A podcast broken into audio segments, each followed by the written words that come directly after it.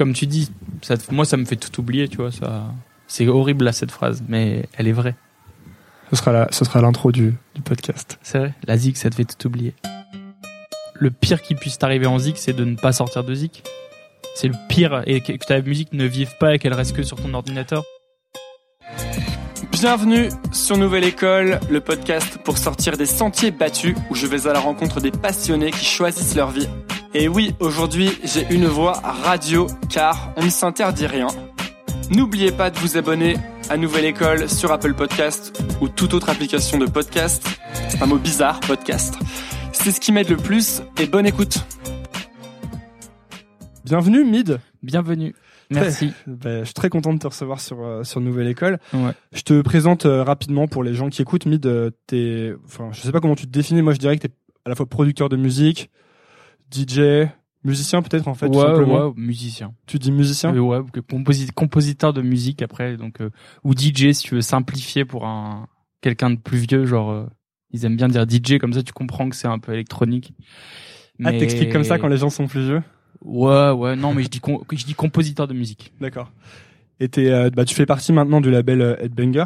Ouais. Euh, qui est le label donc de Pedro Winter où il y a où il y a Ju- Justice où il y a Mister Oiseau où il y a tout, ce- tout ce monde là quoi. Ça c'est depuis un an. Un an, ouais, ça va bientôt être l'anniversaire.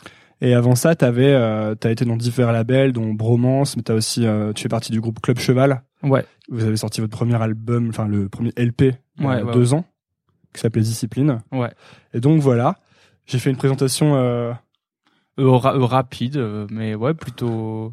Après, c'est qu'il y a eu plein de, il y a eu plein d'étapes. euh, Il y a eu, bah, ça fait, ça fait, euh, je sais pas, dix ans que je fais de la musique, tu vois. Enfin, Ouais, ouais, bah on va en parler d'ailleurs. Ouais, que j'ai sorti mon, mes premiers disques, mais ouais, du coup, il y a eu plein de, plein d'étapes. Après, il y a les, ouais, c'est ça, Bromance, Banger, Club Cheval, c'est, c'est un peu le, les, les bases de l'ADN euh, du, du bonhomme. De toi quoi. ouais. Parce que tu viens, en fait, toi tu viens de, tu viens de Lille, c'est ça? Ouais, ouais. Et euh, t'as commencé, euh, j'ai lu un peu, j'ai lu pas mal ton histoire, j'ai pas mal euh, fait de, de recherches, etc.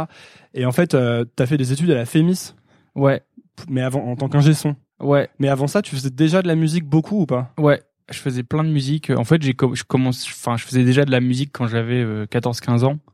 Euh, c'est-à-dire quand j'avais déjà l'ordi de mon daron et puis j'avais un logiciel qui s'appelait Hip Hop EJ. C'était un- en rapport avec pas? Ouais, c'est ça, EJ ouais. En fait, EJ c'était une marque de logiciel très très easy pour faire de la musique avec des boucles prédéfinies. Et en fait tu mettais des boucles ensemble et elles allaient toutes les unes avec les autres. Donc tu faisais assez vite des morceaux tu pouvais enregistrer ta voix tu pouvais faire des trucs. Et mon père il a toujours euh, baigné un peu dans la zik. C'est-à-dire qu'il y avait toujours un clavier chez moi. Lui il jouait du piano. Euh, c'est pas son métier mais c'était une de ses passions. Donc il y a toujours eu des logiciels de son chez moi et Et lui, il t'y- avait, est-ce qu'il t'y avait mis un peu au départ Non. ou- Pas du tout. Enfin, si, mes parents, ils ont essayé de me mettre au solfège, mais assez vite, c'est barbant. Et donc, en fait, je crois que j'en ai fait deux ans, euh, les deux premières années un peu euh, super chiantes. Et j'ai après, j'ai dit que je voulais, je voulais plus en faire.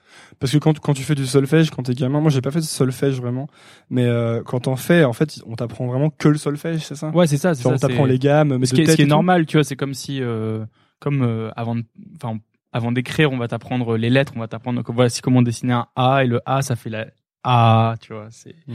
au début, on t'apprend les notes euh, et on t'apprend à lire une, à lire les notes. Et ça, en fait, si t'es pas excité par ça ou obligé, à un moment, t'arrêtes. Ouais, c'est ça, parce que je suis pas sûr que la plupart des gamins soient excités par ça. euh. Non, je crois pas. Sauf si tu, sauf si par exemple, j'imagine que si t'as un parent musicien qui sait lire la musique et qui lit la musique chez lui et que tu peux être un peu, euh, un peu excité à l'idée de toi aussi apprendre à faire ça. Mais sinon, je crois que c'est, je crois que ça donne pas du tout envie, quoi. Ouais, et du coup, sinon, t'avais des, euh, donc t'avais du matos qui traînait? Ouais, j'avais du matos qui traînait, des logiciels sur les ordis. Donc, euh, euh, je te dis ça, c'est du coup il y a, il y a 15 ans. Donc euh, c'était encore, euh, c'était un peu route, tu vois. C'était un clavier MIDI, euh, des trucs avec des banques de son de piano, Hip Hop EJ que j'avais eu, euh, que j'a- que j'avais eu, euh, que j'avais eu à mon anniv. Ah, tu l'avais demandé à ton année Ouais, ouais, j'avais demandé Hip Hop EJ et à l'anniv d'après, j'avais demandé les packs supplémentaires pour avoir plus de son dans Hip Hop EJ. Et après, mon meilleur pote avait Dance EJ, mais les deux log- logiciels n'étaient pas compatibles. C'est-à-dire que si t'avais Hip Hop EJ, tu faisais du hip hop, si t'avais Dance EJ, tu faisais de la dance, mais tu pouvais pas prendre les sons de l'un et les foutre dans l'autre. ce qui était un peu idiot. Mais bon, bref. Et donc on faisait du son. on faisait du son ensemble sur EJ, et avec ce pote-là, en fait, on écoutait euh, que de la musique électronique. Parce qu'en fait, souvent, ça vient d'un grand frère. Mon grand frère à moi écoutait du rock. Et le grand frère de Spot euh, revient un jour de Russie avec des compiles euh, que de musique anglaise. Mais tu sais, les faux albums. En Russie, t'achetais un album et ça avait un nom qui n'existait pas avec euh, des espèces de de phase B de donc là de Fatboy Slim, Chemical Brothers, Prodigy et en fait du coup moi je me suis mis à écouter que ça parce qu'en fait c'est un peu que ce que j'avais et du coup j'ai écouté que de la musique électronique dans ma jeunesse et vu que je faisais de la musique sur ordinateur en fait il y a eu un truc très électronique euh, bah qui c'est-à-dire que je suis directement allé vers la musique électronique quoi Ouais, parce qu'en plus, les premières musiques que tu, dans lesquelles tu baignes vraiment, elles te marquent un peu toute ta vie, quoi, finalement. Ça reste un peu toujours ton premier Mais amour. ouais, et, et ça, on on n'y pense pas assez, en fait, que la musique que t'écoutes, j'ai l'impression, entre euh, 10 ans et 16 ans, Ouais. c'est un peu ce qui va déterminer euh, tes goûts musicaux pour après. Ça veut pas dire qu'ils vont pas évoluer, ça veut dire qu'en fait, ça va déterminer ton ouverture d'esprit, euh, ton ton ton goût pour chercher, pour être un peu touché par des trucs plus chelous. ou- Du coup, c'est hyper important et moi, ça, moi, ça, ça a changé ma vie du coup, tu vois. Mhm. Parce qu'en fait, je suis sûr que si j'avais, si au lieu d'écouter euh, Chemical Brothers, euh, j'avais écouté euh, Blink euh, 182 comme, Comme les moi, mecs du moi, lycée, quoi. par exemple, et ben en fait, je, bah du coup, tu vois, j'aurais jamais euh, acheté un DVD de Fatboy Slim. Enfin, je te le fais rapide, mais en gros, j'achète l'histoire de la de ma musique, c'est je fais de la musique sur Hip Hop DJ et, et autres logiciels du genre. Donc d'être un jour, j'achète un DVD de Fatboy Slim chez Auchan. Tu sais, quand tu fais les courses avec ton père, tu commences avec le chariot et tu passes par le rayon DVD. Ouais, direct. Et là, je vois un DVD de Fatboy Slim et je dis ah, je peux l'acheter s'il te plaît. Il me fait ouais, vas-y et tout. Et en fait, c'est euh... et quand t'achètes des trucs à l'époque, tu sais pas ce que c'est. tu sais. Et là, c'est Fatboy Slim qui mixe devant 200 000 personnes à, Bra- à Brighton. C'est ces gros trucs euh, Beach Big Boutique, c'est des énormes fiestas sur la plage. Et je dis bon bah faut que mon prochain anniv. Du coup, les annives sont hyper importants parce que Ouais. c'est là où où t'achètes ton matos, tu vois. Parce que du coup, t'as pas d'argent. Tu vois, moi, j'avais pas. Je crois que j'avais même pas d'argent de poche. Mais et du coup, c'était les annives, tu vois. Et, et je dis à mon père, putain, ouais, là, il me faut des platines vinyles.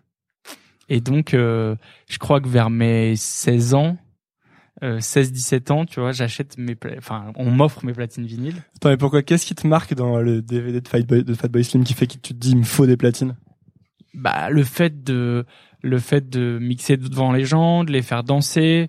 Je trouvais que la musique, elle était trop bien. Je, je, je voyais qu'il jouait des morceaux qui étaient pas à lui aussi. Ça voulait dire que moi, quand j'écoutais un artiste, tu vois, c'était, c'était le époque, euh, pour écouter de la musique, on allait sur Casa, soit t'avais des CD, soit t'allais sur euh, Casa, ce qui était le, l'ancêtre de, l'ancêtre de quoi, en fait? Ouais, Casa, LimeWire, Les trucs bah, de l'ancêtre du torrent peut-être Ouais, c'est- ouais, un peu, un peu, ouais, c'était un peu, bah, tu- en gros, t'allais sur internet, t'avais un modem de merde et tu téléchargeais de la zik Ça te mettait un jour pour avoir ta et musique. t'en téléchargeais au pif un peu parce que, parce qu'en fait, t'avais des mauvaises versions, des remixes, tu téléchargeais un truc, c'était pas le bon, tu téléchargeais euh, une vidéo de live, en fait, c'était un film de cul et puis je sais pas Bah, quoi. surtout sur la fin, genre sur Imul, à, au bout d'un moment, vers les années 2008, 2009, 2010, c'était plus possible d'avoir un truc normal. Ouais, c'était n'importe quoi. C'était vraiment devenu fou.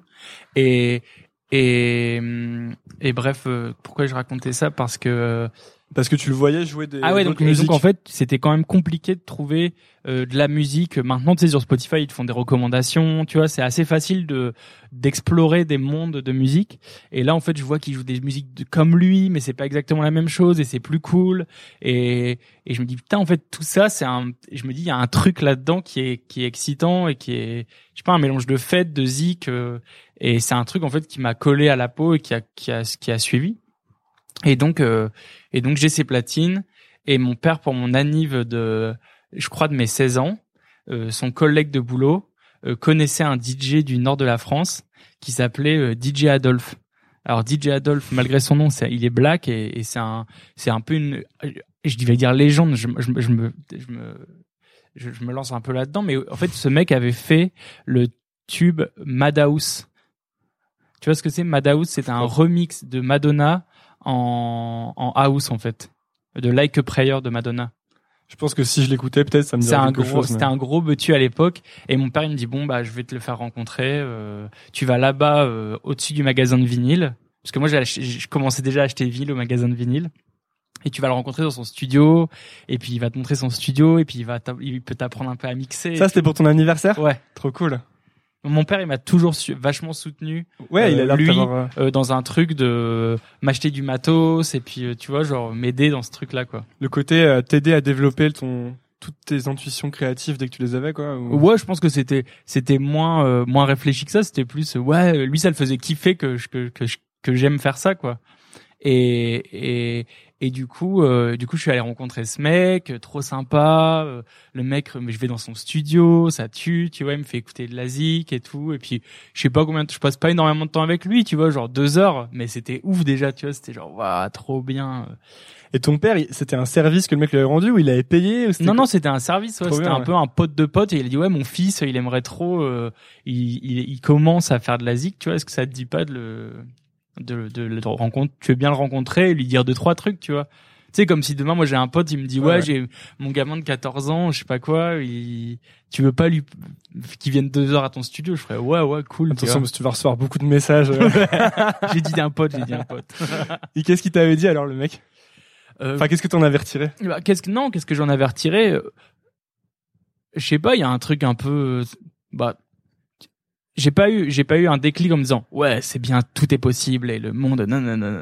je me suis juste dit ouais, ça tue, tu vois, c'est trop bien quoi, tu sais genre euh, tu vois pour de vrai un truc euh, tu sais tout comme quand j'allais au magasin de vinyle, bah tu sais j'achetais euh, euh, je sais pas, t'achètes des vinyles et t'étais avec les des adultes, tu vois. Alors que toi, t'as genre 16, 17 ans, 18 ans, et tu sais, tu vas acheter tes vinyles, tu les écoutes, t'as pas de thunes, ça, un vinyle, ça coûtait, je sais pas combien ça coûtait, genre 10 euros, 12 euros, non Mm. Et donc, tu sais, tu dis, plus même. hein. tu dis, ouais, putain, je vais, je mets 40 euros pour quatre vinyles. Alors, t'as bien acheté tes chansons parce que c'était des trucs de house. C'est pas genre, c'est pas un album, le vinyle. C'est genre, il y a un morceau Ouais, puis par. tu sais pas vraiment ce qu'il y a dessus en plus. ouais, euh. non, si t'écoutes, t'écoutes, Écoute, tu pouvais écouter sur dans le magasin? Ouais, ouais, c'est Ah, ça qui, qui était trop bien. Dans les trucs de house, tu fais ça, tu vas et tu vas voir le vendeur, tu fais ouais, j'ai bien aimé ça et ça. Euh, T'aurais pas des trucs un peu dans le genre et puis après il dit attends tiens prends ça et c'était un magasin qui s'appelait USA Import à Lille euh, qui existe plus évidemment. Bref. Et donc j'achète des vinyles, je fais ma petite collection, je mixe dans ma chambre, je mixe, euh, j'impose mes mix à la nif de mon grand frère. euh, alors que tu sais c'est genre de la house hyper random tu vois. Du coup, personne devait. Sais, être c'est vraiment à ça en plus. la house que t'achètes en vinyle, c'est vraiment quand tu l'achètes, c'est vraiment yeah yeah. Tu vois, c'est pas c'est pas genre tube sur tube, truc trop bien enchaîné. Tu vois, donc je devais avoir genre un Bob Sinclair. euh, euh, un jour, j'ai acheté euh, j'ai acheté le Justice Simian. Euh, tu vois ce que c'est le Ouais, ouais. We Are Your Friends là le euh, et, et ça je l'adorais je l'adorais mais c'était euh, c'était encore quand c'était le remix de Justice après ça s'est ça s'est appelé sous le nom de Justice je sais pas tu vois en fait euh, le premier mor- gros morceau de Justice qui les a fait connaître euh, c'était un remix qu'ils avaient fait pour un groupe qui s'appelle Simian et c'est le truc qui s'appelle We Are Your Friends Ouais. et c'est un remix d'un groupe en fait c'est pas un original à eux Ok, je et croyais que après, un original. et ouais. après, ils en ont fait un original, mais à la base, c'était un remix. Et qui était sorti sur Headbanger. C'est une des premières sorties d'Headbanger, je crois. Et j'avais acheté ce truc-là. Et alors, pour la petite anecdote, euh, à l'époque, c'était encore MySpace. Et alors, il y a beaucoup d'histoires à raconter, hein, parce que là, on est qu'au début et on est. Mais euh, franchement, moi, t'as le on temps a le temps. T'as le Ouais, temps j'ai Moi, j'ai le temps. ouais. et c'est pas mal, on refait un, un parcours. Et, et à l'époque, sur MySpace, bah, on était tous sur MySpace, tu vois. Dès que t'étais musicien, t'avais ta page. Tom et- de avec MySpace. Tom de MySpace et son, il avait un tableau derrière lui. Ouais, il avait son Ouais. t-shirt blanc, il regardait comme ça. C'est marrant que cette photo ait autant tourné. Est finalement, super. Et, et sur MySpace, j'avais écrit à Justice, mais sans savoir ce que c'était parce qu'en gros, euh, le nom du morceau c'était Justice VS Simian. We are your friends, un truc comme ça. Et donc je me disais, est-ce que Justice c'est le nom d'un groupe et tout? Et je cherche sur euh, MySpace et je vois qu'ils existent. Il y a quelques morceaux, mais tu sais, il y avait pas encore eu leur album et leur premier album. Il y avait pas encore Dance. Il y avait pas encore tous ces trucs. Et je, leur avais écrit. Et il y en avait un qui m'avait répondu. Et c'était genre, ouais, trop bien et tout, tu sais, genre, j'ai acheté un vinyle, ah, j'ai acheté votre vinyle, nanana, trop bien. Et après, j'ai appris récemment, en fait, que c'était Xavier qui m'avait répondu. Parce que c'était, il s'en souvenait plus, mais il me disait, ah, c'est moi qui répondais aux messages sur MySpace. Trop bien. On avait chatté, c'était un chat en plus, c'était pas un mail, c'était un chat, ce qui est d'autant plus excitant. Ouais, c'était les débuts de, où tu pouvais faire ça. Tu t'étais dit quoi à ce moment-là? Enfin, ça, tu t'étais dit un truc à ce moment-là Non, parce que c'était pas un groupe connu, du coup, je m'étais rien dit, je m'étais dit cool. Parce que t'en connaissais, sinon t'en connaissais d'autres des, des gens qui mixaient autour de toi finalement à ce Euh, ouais, parce qu'en fait, justement, à, à ce moment-là, euh, à Lille, euh, faut savoir que c'est une ville où il y a beaucoup de salles de concert, il y a une- il y a beaucoup de groupes de musique, il y a moyen de se produire, il y a moyen de d'aller jouer dans des endroits, et donc assez vite, je me suis dit, putain, ce serait cool que je rencontre les gens qui font de la zik à Lille, quoi. Et euh, et surtout qu'à ce moment-là, en fait, avant, j'habitais à Villeneuve d'Ascq, qui est à côté de Lille. C'est une petite ville, et j'ai déménagé à Lille aussi, ce qui a un peu changé les choses. C'est pas une petite petite ville, mais tu vois, c'est pas très loin. Mais en fait, le fait de bouger à Lille, je me suis dit ah putain, ce serait bien de rencontrer les les gens euh, les gens euh, qui, font de la zik un peu. Et on me présente un un jour un mec qui est qui est genre euh, qui a une émission de radio, qui est qui fait qui chante, euh, qui écrit des trucs, qui est super indie, tu vois. Mais tu sais indie indie de indie quoi, tu vois, genre dans le côté genre euh, sais il- un peu poète et tout, Ouais. tu vois, cool, tu vois, le gars cool. Et bref, on se rencontre et moi je lui fais ah, je fais de la zik et tout, je fais des instrus, nanana, tu vois, je faisais un peu des trucs dans ma chambre. Parce que tu faisais des instrus déjà du coup? Ouais, je faisais des trucs, tu vois. Ouais. Tu vois, j'avais fait un, un morceau où j'avais samplé le, le discours de la bombe d'Hiroshima avec des guitares, enfin n'importe, genre n'importe quoi, tu vois. Je l'ai gravé sur CD. Et Ouais, tu t'amusais quoi. Ouais, je faisais, tu vois, je commençais à faire de la zik, tu vois. Et bref, je lui fais écouter mes trucs et il dit bah moi j'ai un pote qui est bassiste, euh, on a qu'à faire un groupe.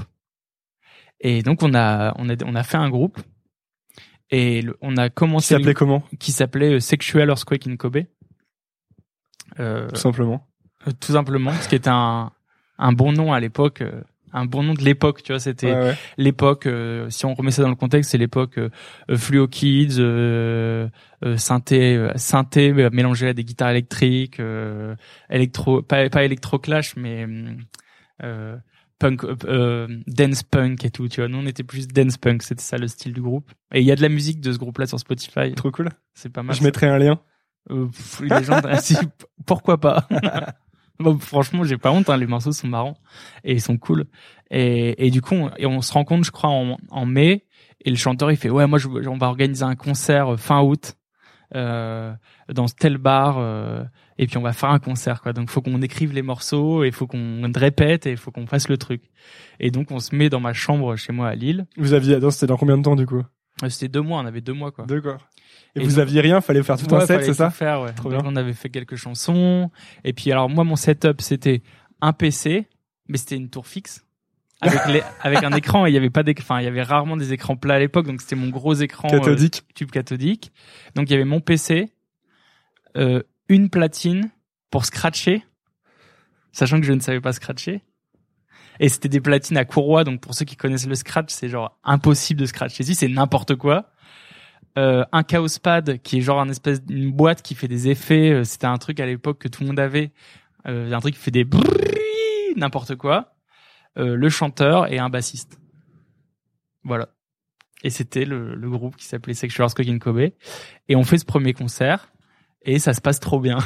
Parce que le, je sais pas, le chanteur il a un putain de charisme et puis je sais pas le, le côté trio comme ça, euh, bah je sais pas, ça excite les gens et puis on, vu qu'on avait dit à tout le monde qu'on faisait un concert, tout le monde était venu, c'était blindé, enfin tu vois, on s'est trop chauffé. Et en fait, au fur et à mesure, euh, bah le groupe s'est devenu un peu sérieux quoi. Donc on faisait euh, de plus en plus de concerts euh, dans le Nord et puis et puis c'était devenu un peu le groupe cool. et et à côté de ça, on avait eu et, et et un jour donc bref, on signe sur un alors attends attends, je fais une pause comme ça je me souviens bien de tout. En termes de timing, je l'ai pas vraiment, tu vois. En euh, je te fais je te fais le timing musique mais en, en gros, il y a un label parisien qui nous contacte euh, qui avait quasiment rien sorti euh, qui nous dit ah on aimerait j'aimerais trop euh, euh, vous faire sortir un truc ah non non non on recommence on recommence ah oui voilà c'est ça on fait ce premier concert ça marche on fait plein plein d'autres concerts euh, et là on a un remix par un mec qui s'appelle The Toxic Avenger Ah bah oui, je- qui a fait un remix avec... Euh... Non, qui avait fait un son avec Orelsan en ouais ouais 2011. Il a fait aussi la BO de, du film de Run, là. Euh. Ça te dit rien?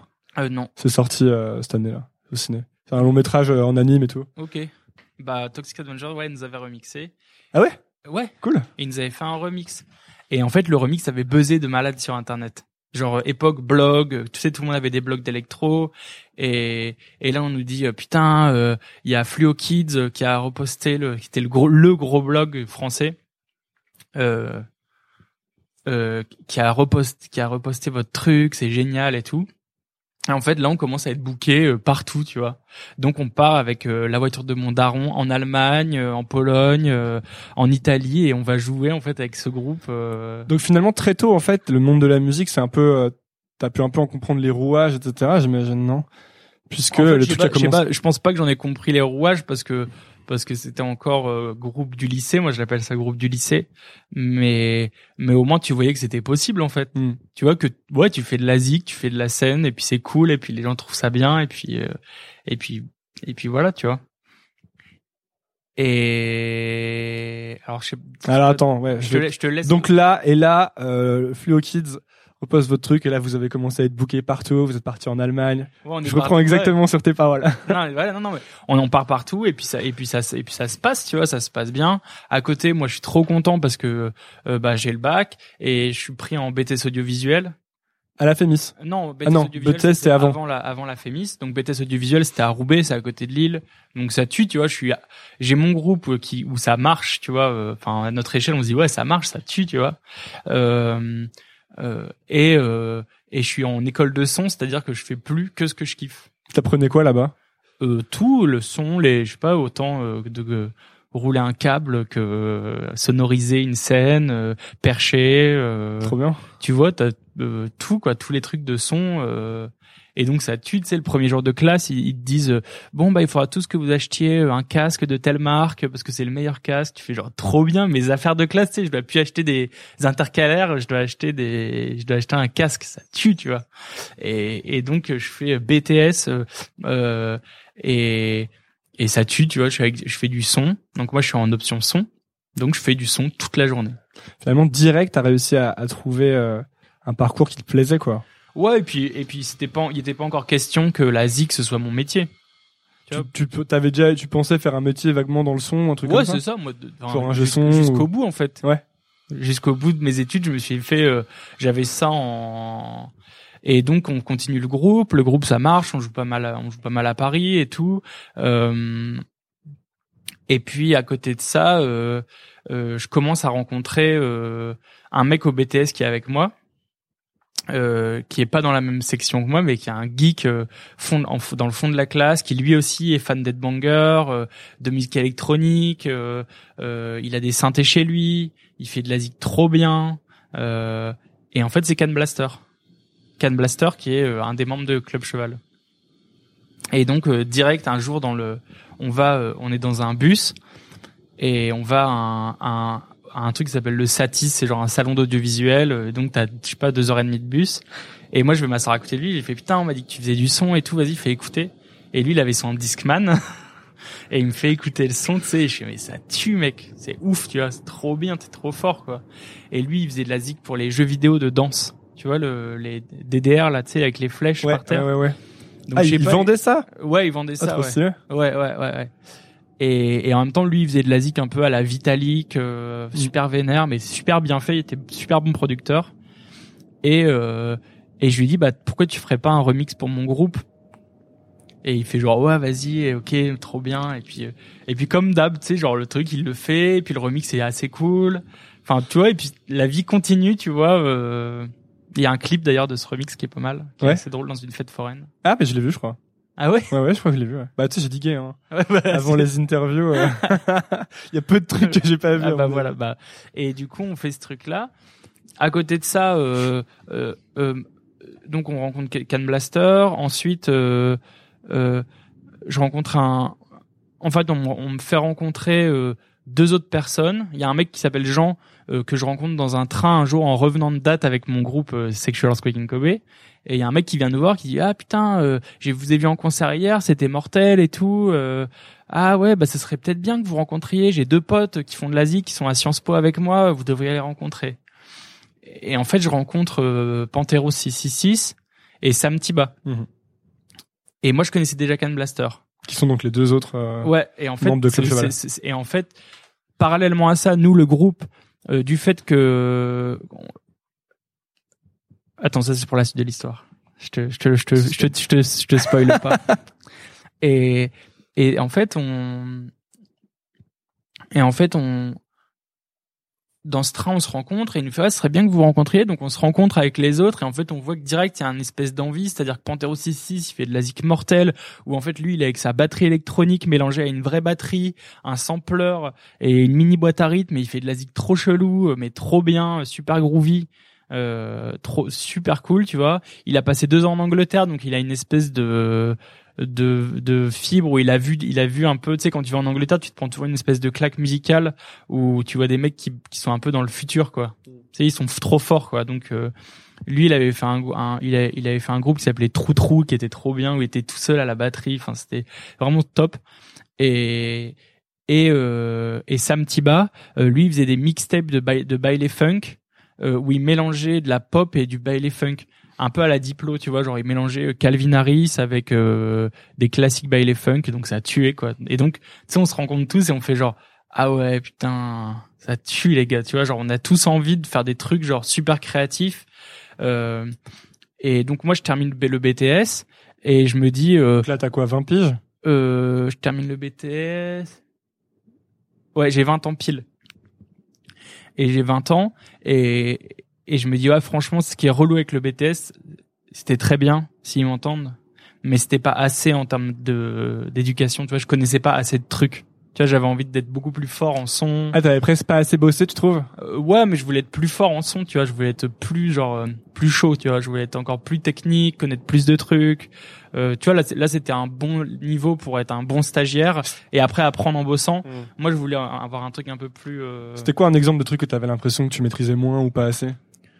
Euh, bah le mix par exemple ou alors euh, tu vois j'avais appris à percher mais tu vois je perchais comme un, c'est horrible mais tu percher c'est-à-dire placer un micro percher, ouais comme prise de son micro, le choix des micros et créative le, un BTS c'est brevet de technicien supérieur donc t'es vraiment technique technique tu vois t'es très peu artistique et il manquait un truc un peu next level tu vois et donc je me dis vas-y je tente euh, les grosses écoles euh, de, de fou là en sachant que donc t'en as deux en France. T'as soit euh, Louis Lumière qui est axé plus euh, qui est axé plus euh, technique.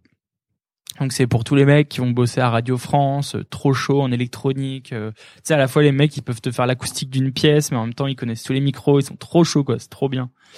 Et, et, et ou alors la Fémis qui est axé cinéma et plus artistique en fait. Et je teste Louis Lumière, euh, je me fais remballe direct parce que je suis pas assez fort en maths, tu vois.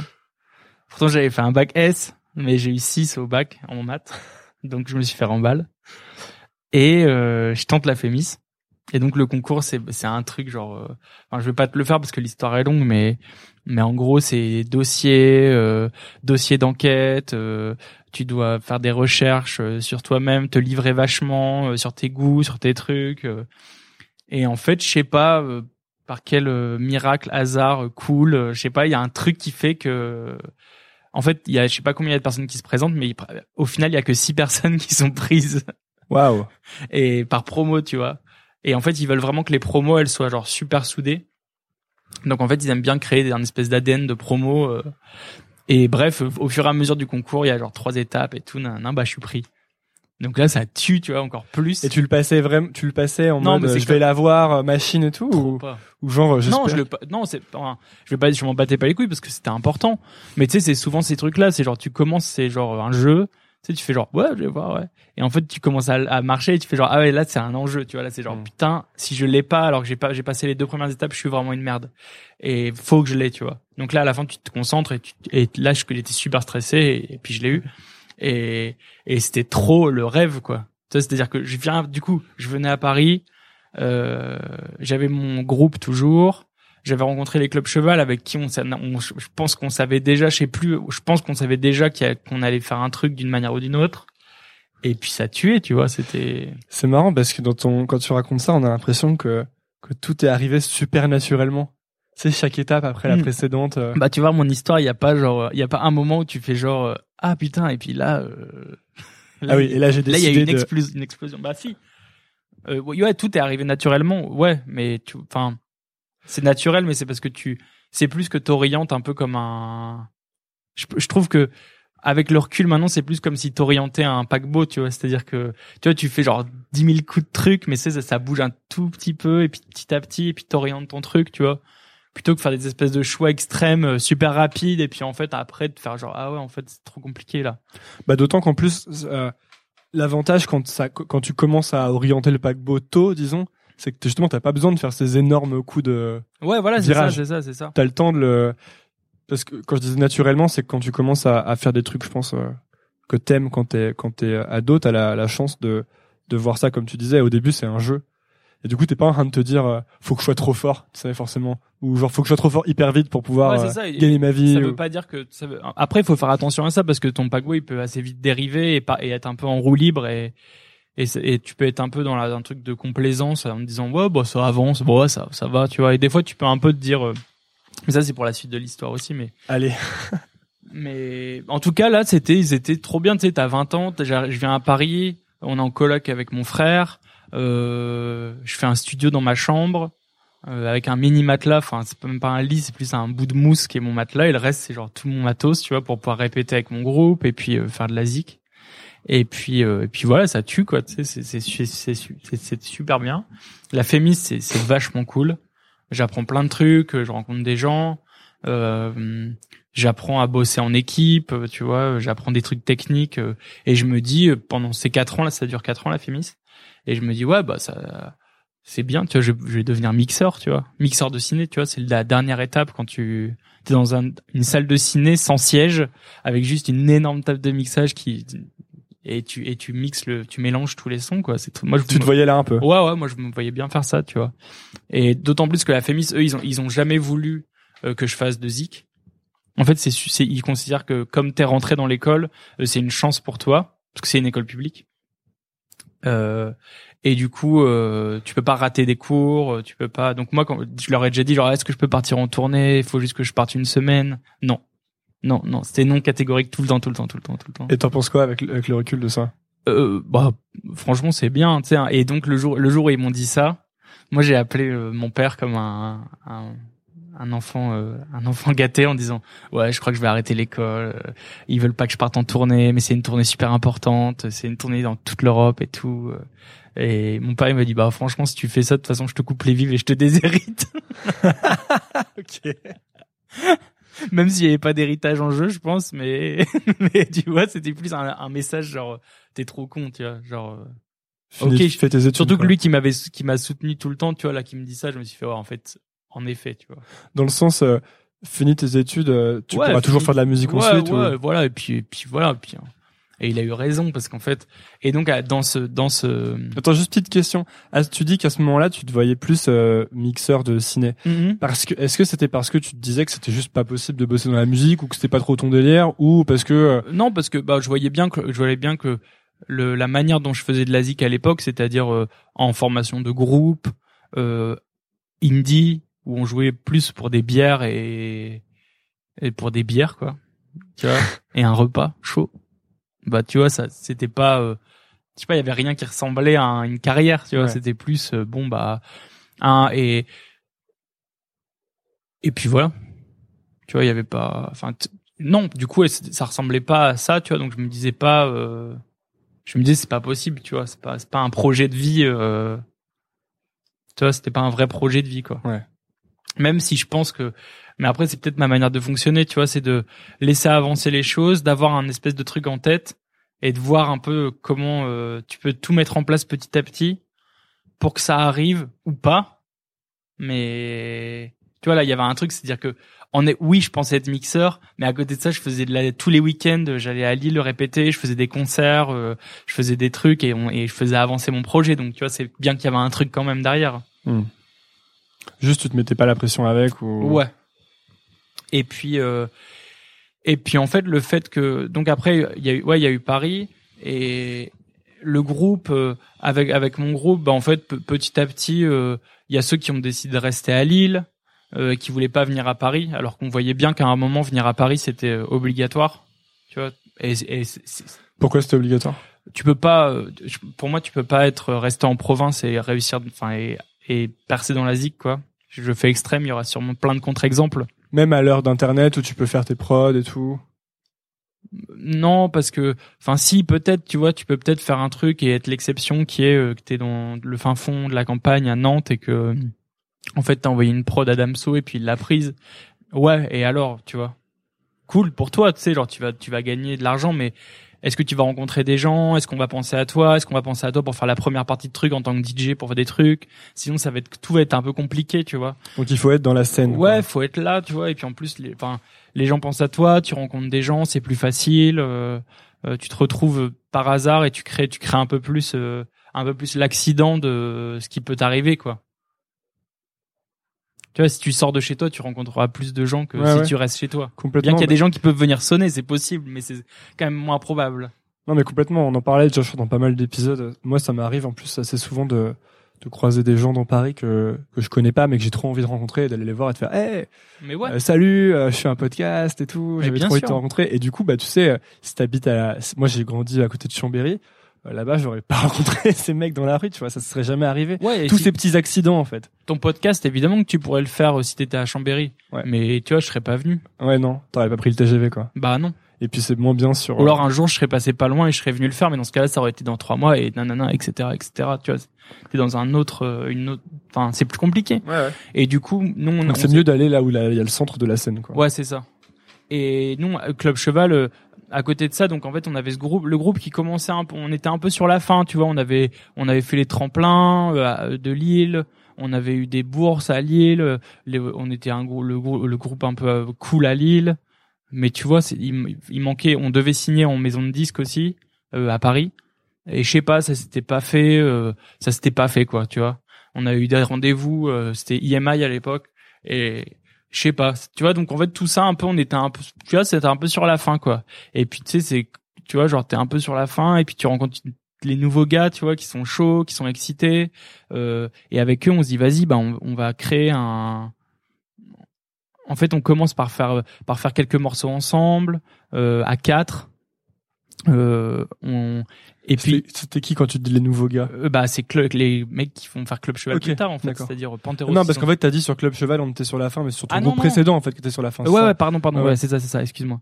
C'est l'autre groupe, on était sur la fin, et à côté de ça, moi, j'avais, on avait rencontré les nouveaux, où nous, on était surexcités, euh, et on avait déjà un truc de se dire, euh, on avait déjà aussi avec le groupe, parce que, Pan- ah oui, putain, j'ai oublié de dire un truc, c'est que Panteros, 666, qui est dans Club Cheval, euh, il était devenu batteur de mon groupe de Sake en fait de. Sexual Earthquake in Kobe.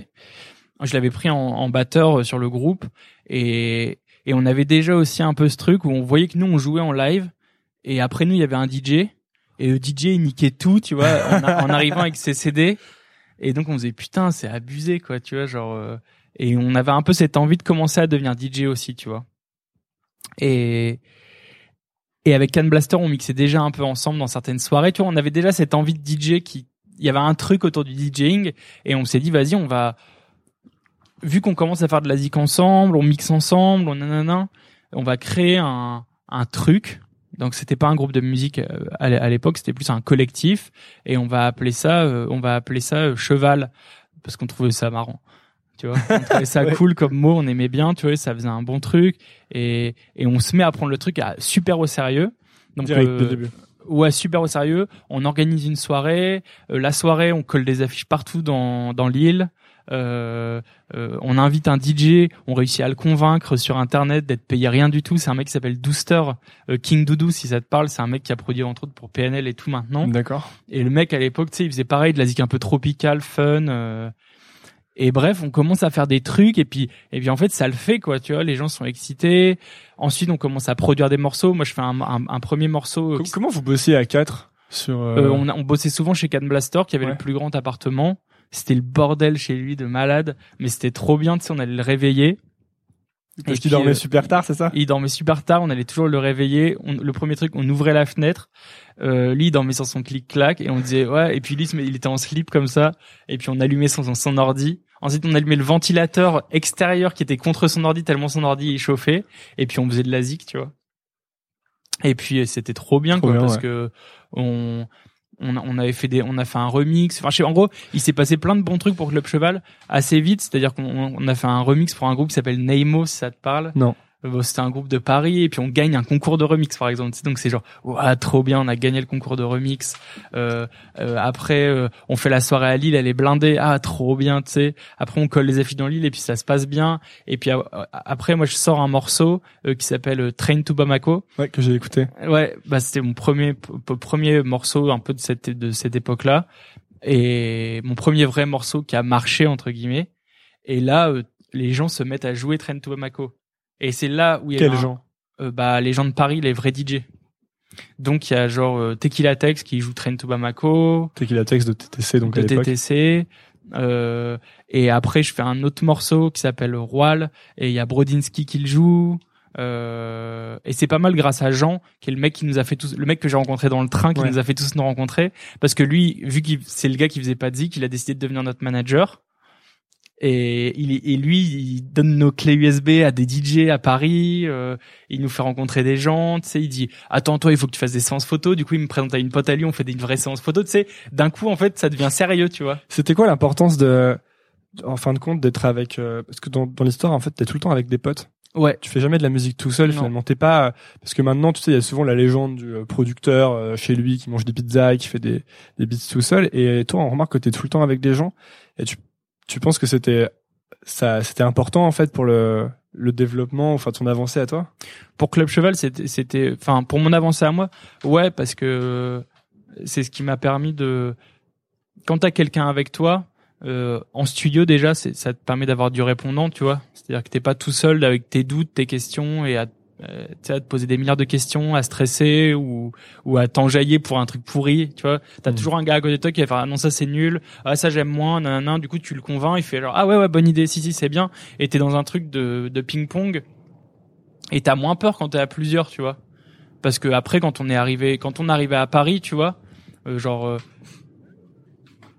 la genre la première fois qu'on a rencontré genre Tequila Tex, tu vois parce que c'est lui qui nous a aidé de malade à Paris, tu vois. C'est genre vraiment la personne qui nous a. Bah, on est allé à dos rendez-vous avec euh, Panteros. Et ben ça change tout en fait, tu sais, parce qu'en fait on arrive avec euh, nos blagues, nos trucs, et puis on peut tout de suite. Euh...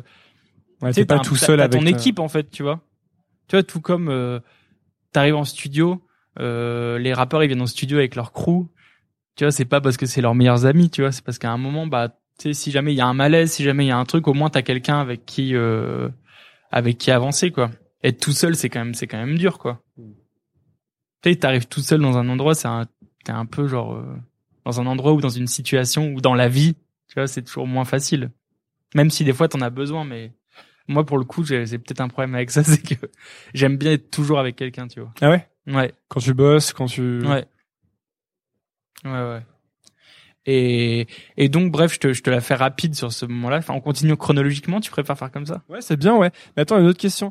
Si tu, euh, parce qu'en fait, ce, ce, c'est quelque chose qui revient assez souvent, que quoi que fassent les gens, tu vois, le, le côté, tu vas rencontrer un peu la scène de gens qui font ce que tu fais, et tu, tu te groupes avec des personnes parce que c'est plus facile ensuite pour euh, bah pour progresser puis ça garde le côté fun puis ça te protège un peu de trouver des gens tu vois. Ouais. si tu recommençais euh, mettons que là tu recommences tu là tu te lances dans la musique ou tu fais du son chez toi et tu te dis bon allez j'ai envie d'en faire vraiment comment tu ferais pour euh, essayer de, de de de retentourer tu vois si tu connaissais personne? Euh... Euh... en fait faut faut voir non ça c'est en fait c'est voir le problème dans le mauvais sens de se dire ça en fait. Euh, faut d'abord faire de la zik. Et naturellement, ta musique, elle va parler à des gens, et ces gens-là vont venir vers toi, euh, ou tu vas leur envoyer. Mais souvent, il y a, il y a quelque chose d'assez naturel qui se fait. Euh, si, tu vois, moi, il y a, y a trop de, de des gars qui te demandent toujours genre ouais qu'est-ce que je dois faire? Qui je dois rencontrer pour me lancer dans la zik bah tu fais bah non mais c'est pas c'est pas ça. Pour faire pour te lancer dans la zik tu dois faire de la zik tu vois? Et et c'est vraiment ça. Il y a personne il y a peu de gens dans la musique euh, que j'ai rencontrés euh, en envoyant un mail en disant peut-on se rencontrer? Tu vois souvent c'est soit un DJ qui a joué mon truc du coup je, lui dis ouais putain t'as joué mon truc t'aimes bien? Ah ouais t'aimes bien. Donc du coup avançons là-dessus. Ou alors euh, ou un producteur ou un rappeur enfin tu vois c'est rare que ce soit euh, parce qu'en fait sinon c'est un peu artificiel quoi. Tu vois c'est c'est il y a rien de plus justement de plus naturel que de de parler en, fonction de la zik, tu vois. C'est comme euh, c'est comme de Tinder, tu vois, genre euh, tu vas pas euh, tu vas rencontrer une meuf juste parce que tu la trouves belle, bah ouais, tu vas arriver face à elle, qu'est-ce que tu vas lui dire? Tu vas lui dire euh, des banalités et puis en fait ça va être awkward et puis voilà. Si tu vas parce que tu l'as entendu faire une blague dans une soirée, tu lui fais putain, j'ai entendu que t'avais bien aimé euh, ce film et que nanana et que ça c'était pourri. Ah ouais, ha, ha, ha, et puis t'es parti et puis là il y a un vrai truc qui se passe quoi. Hmm. Ouais, donc en fait la, la stratégie la meilleure c'est euh, tu fais ton truc et naturellement ça va créer des euh, Ouais. Parce que ouais, c'est ça, il y a beaucoup de même à l'époque où enfin même je reçois pas mal de messages sur Nouvelle École par exemple de gens qui lancent des trucs et tu sais qui qui cherchent souvent à à rencontrer des gens et moi j'ai toujours tendance à dire que si tu enfin faut créer l'impulsion de départ de ton projet en fait. Complètement. Et, et, et ça veut pas. En fait, si t'as besoin de t'entourer, en fait, faut le voir comme une toile d'araignée. C'est-à-dire que commence par t'entourer un peu. De, tu regardes autour de toi et tu fais bah qui j'ai autour de moi. Et t'es jamais tout seul, tout seul. Tu vois, t'as peut-être euh, ah ouais bah t'as Zik, vas-y fais-le fais-le écouter, euh, fais-le écouter à ta daronne. Tu vois. Je sais pas, moi j'ai commencé comme ça. Je sais pas, genre ma- mon- mes CD, mes premiers morceaux, je les faisais écouter à mon père et et il me disait euh, oh j'ai lu dans Keyboard Recording que la compression euh, c'était très important. Et je fais, genre, c'est quoi la compression? Il me fait, ah bah la compression, je sais pas, j'ai pas bien compris, mais mais tu liras le truc. Et après je fais genre, ah putain la compression. Et je lis le truc sur la compression et je fais genre, ah putain pas con en fait, c'est trop important, tu sais. Et puis t'avances comme ça. dans- Et puis après ma mère, je lui disais genre, ah putain t'entends le son dans ce truc-là et nanana. Et puis sais, elle me le raconte encore. Elle me dit, ah tu me faisais écouter, euh, tu me faisais écouter les trucs à l'époque. Et, en fait. Bah ouais, au début c'est peut-être tes darons, c'est peut-être ton frère, et puis en fait ton frère, et puis un jour il va rencontrer quelqu'un, et puis il va, et puis il va, il va te le faire rencontrer. C'est comme mon père, il m'a fait rencontrer DJ Adolphe, ouais. tu vois. En fait, c'est ta toile d'araignée, faut que, faut pas, faut pas aller trop loin, parce qu'en fait sinon, ben, malheureusement, euh, les démos que je reçois, tu vois, des gens en me disant genre yo mid euh, et nanana et je pense que ça va te plaire, il faudrait que t'écoutes mon son. Bah franchement, la plupart du temps c'est pas bien. Parce que Ils sont pas attendus assez, tu penses? je, je bah je, je sais pas je sais pas pourquoi c'est exactement c'est comme ça. Et je sais que pour la plupart des gens c'est comme ça tu vois. Après ça veut pas dire qu'il peut pas y avoir une exception d'un mec qui envoie une boule une boulette. Mais en fait souvent si le mec il fait de la musique vraiment mortelle euh, autour de lui il y a déjà des gens qui écoutent et donc il se passe déjà un truc et puis Ouais, donc c'est pas forcément lui qui t'envoie sa démo, c'est plus quelqu'un qui peut-être va être autour de toi et qui va te dire ah j'ai écouté ce truc de ce mec-là. exactement exactement. Et, et moi je le vois comme ça tu vois il faut faut faire faut faire faut prendre ton réseau à toi et, et faire confiance tu vois. Euh, tout comme euh, ouais c'est comme les amis quoi. Tu vois si tu dis je veux absolument être ami avec quelqu'un de populaire. Tu sais tu vas aller le voir tu vas lui laisser sucer la bite toute une soirée et puis en fait il va dire ce mec il est trop relou et puis on n'a rien à se dire Ouais. tu vois. Bah c'est la la zik c'est pareil c'est c'est un truc humain et et puis voilà. Faut pas forcer quoi Alors trop bien, reprenons. on reprend la chronologie là Reprenons la J'espère que chronologie. les gens aiment l'histoire parce que Bah, c'est vraiment l'histoire de ma vie. J'ai le seul, euh, le seul critère que j'ai de est-ce que c'est une bonne interview, c'est est-ce que ça m'intéresse? Et là, ça Donc ça m'intéresse. Yes. Je suis à fond. Fantastique. Alors, alors, l'histoire est trop bien. Je trouve il se passe que des trucs cool tout le temps. il se passe des bons trucs. Ouais.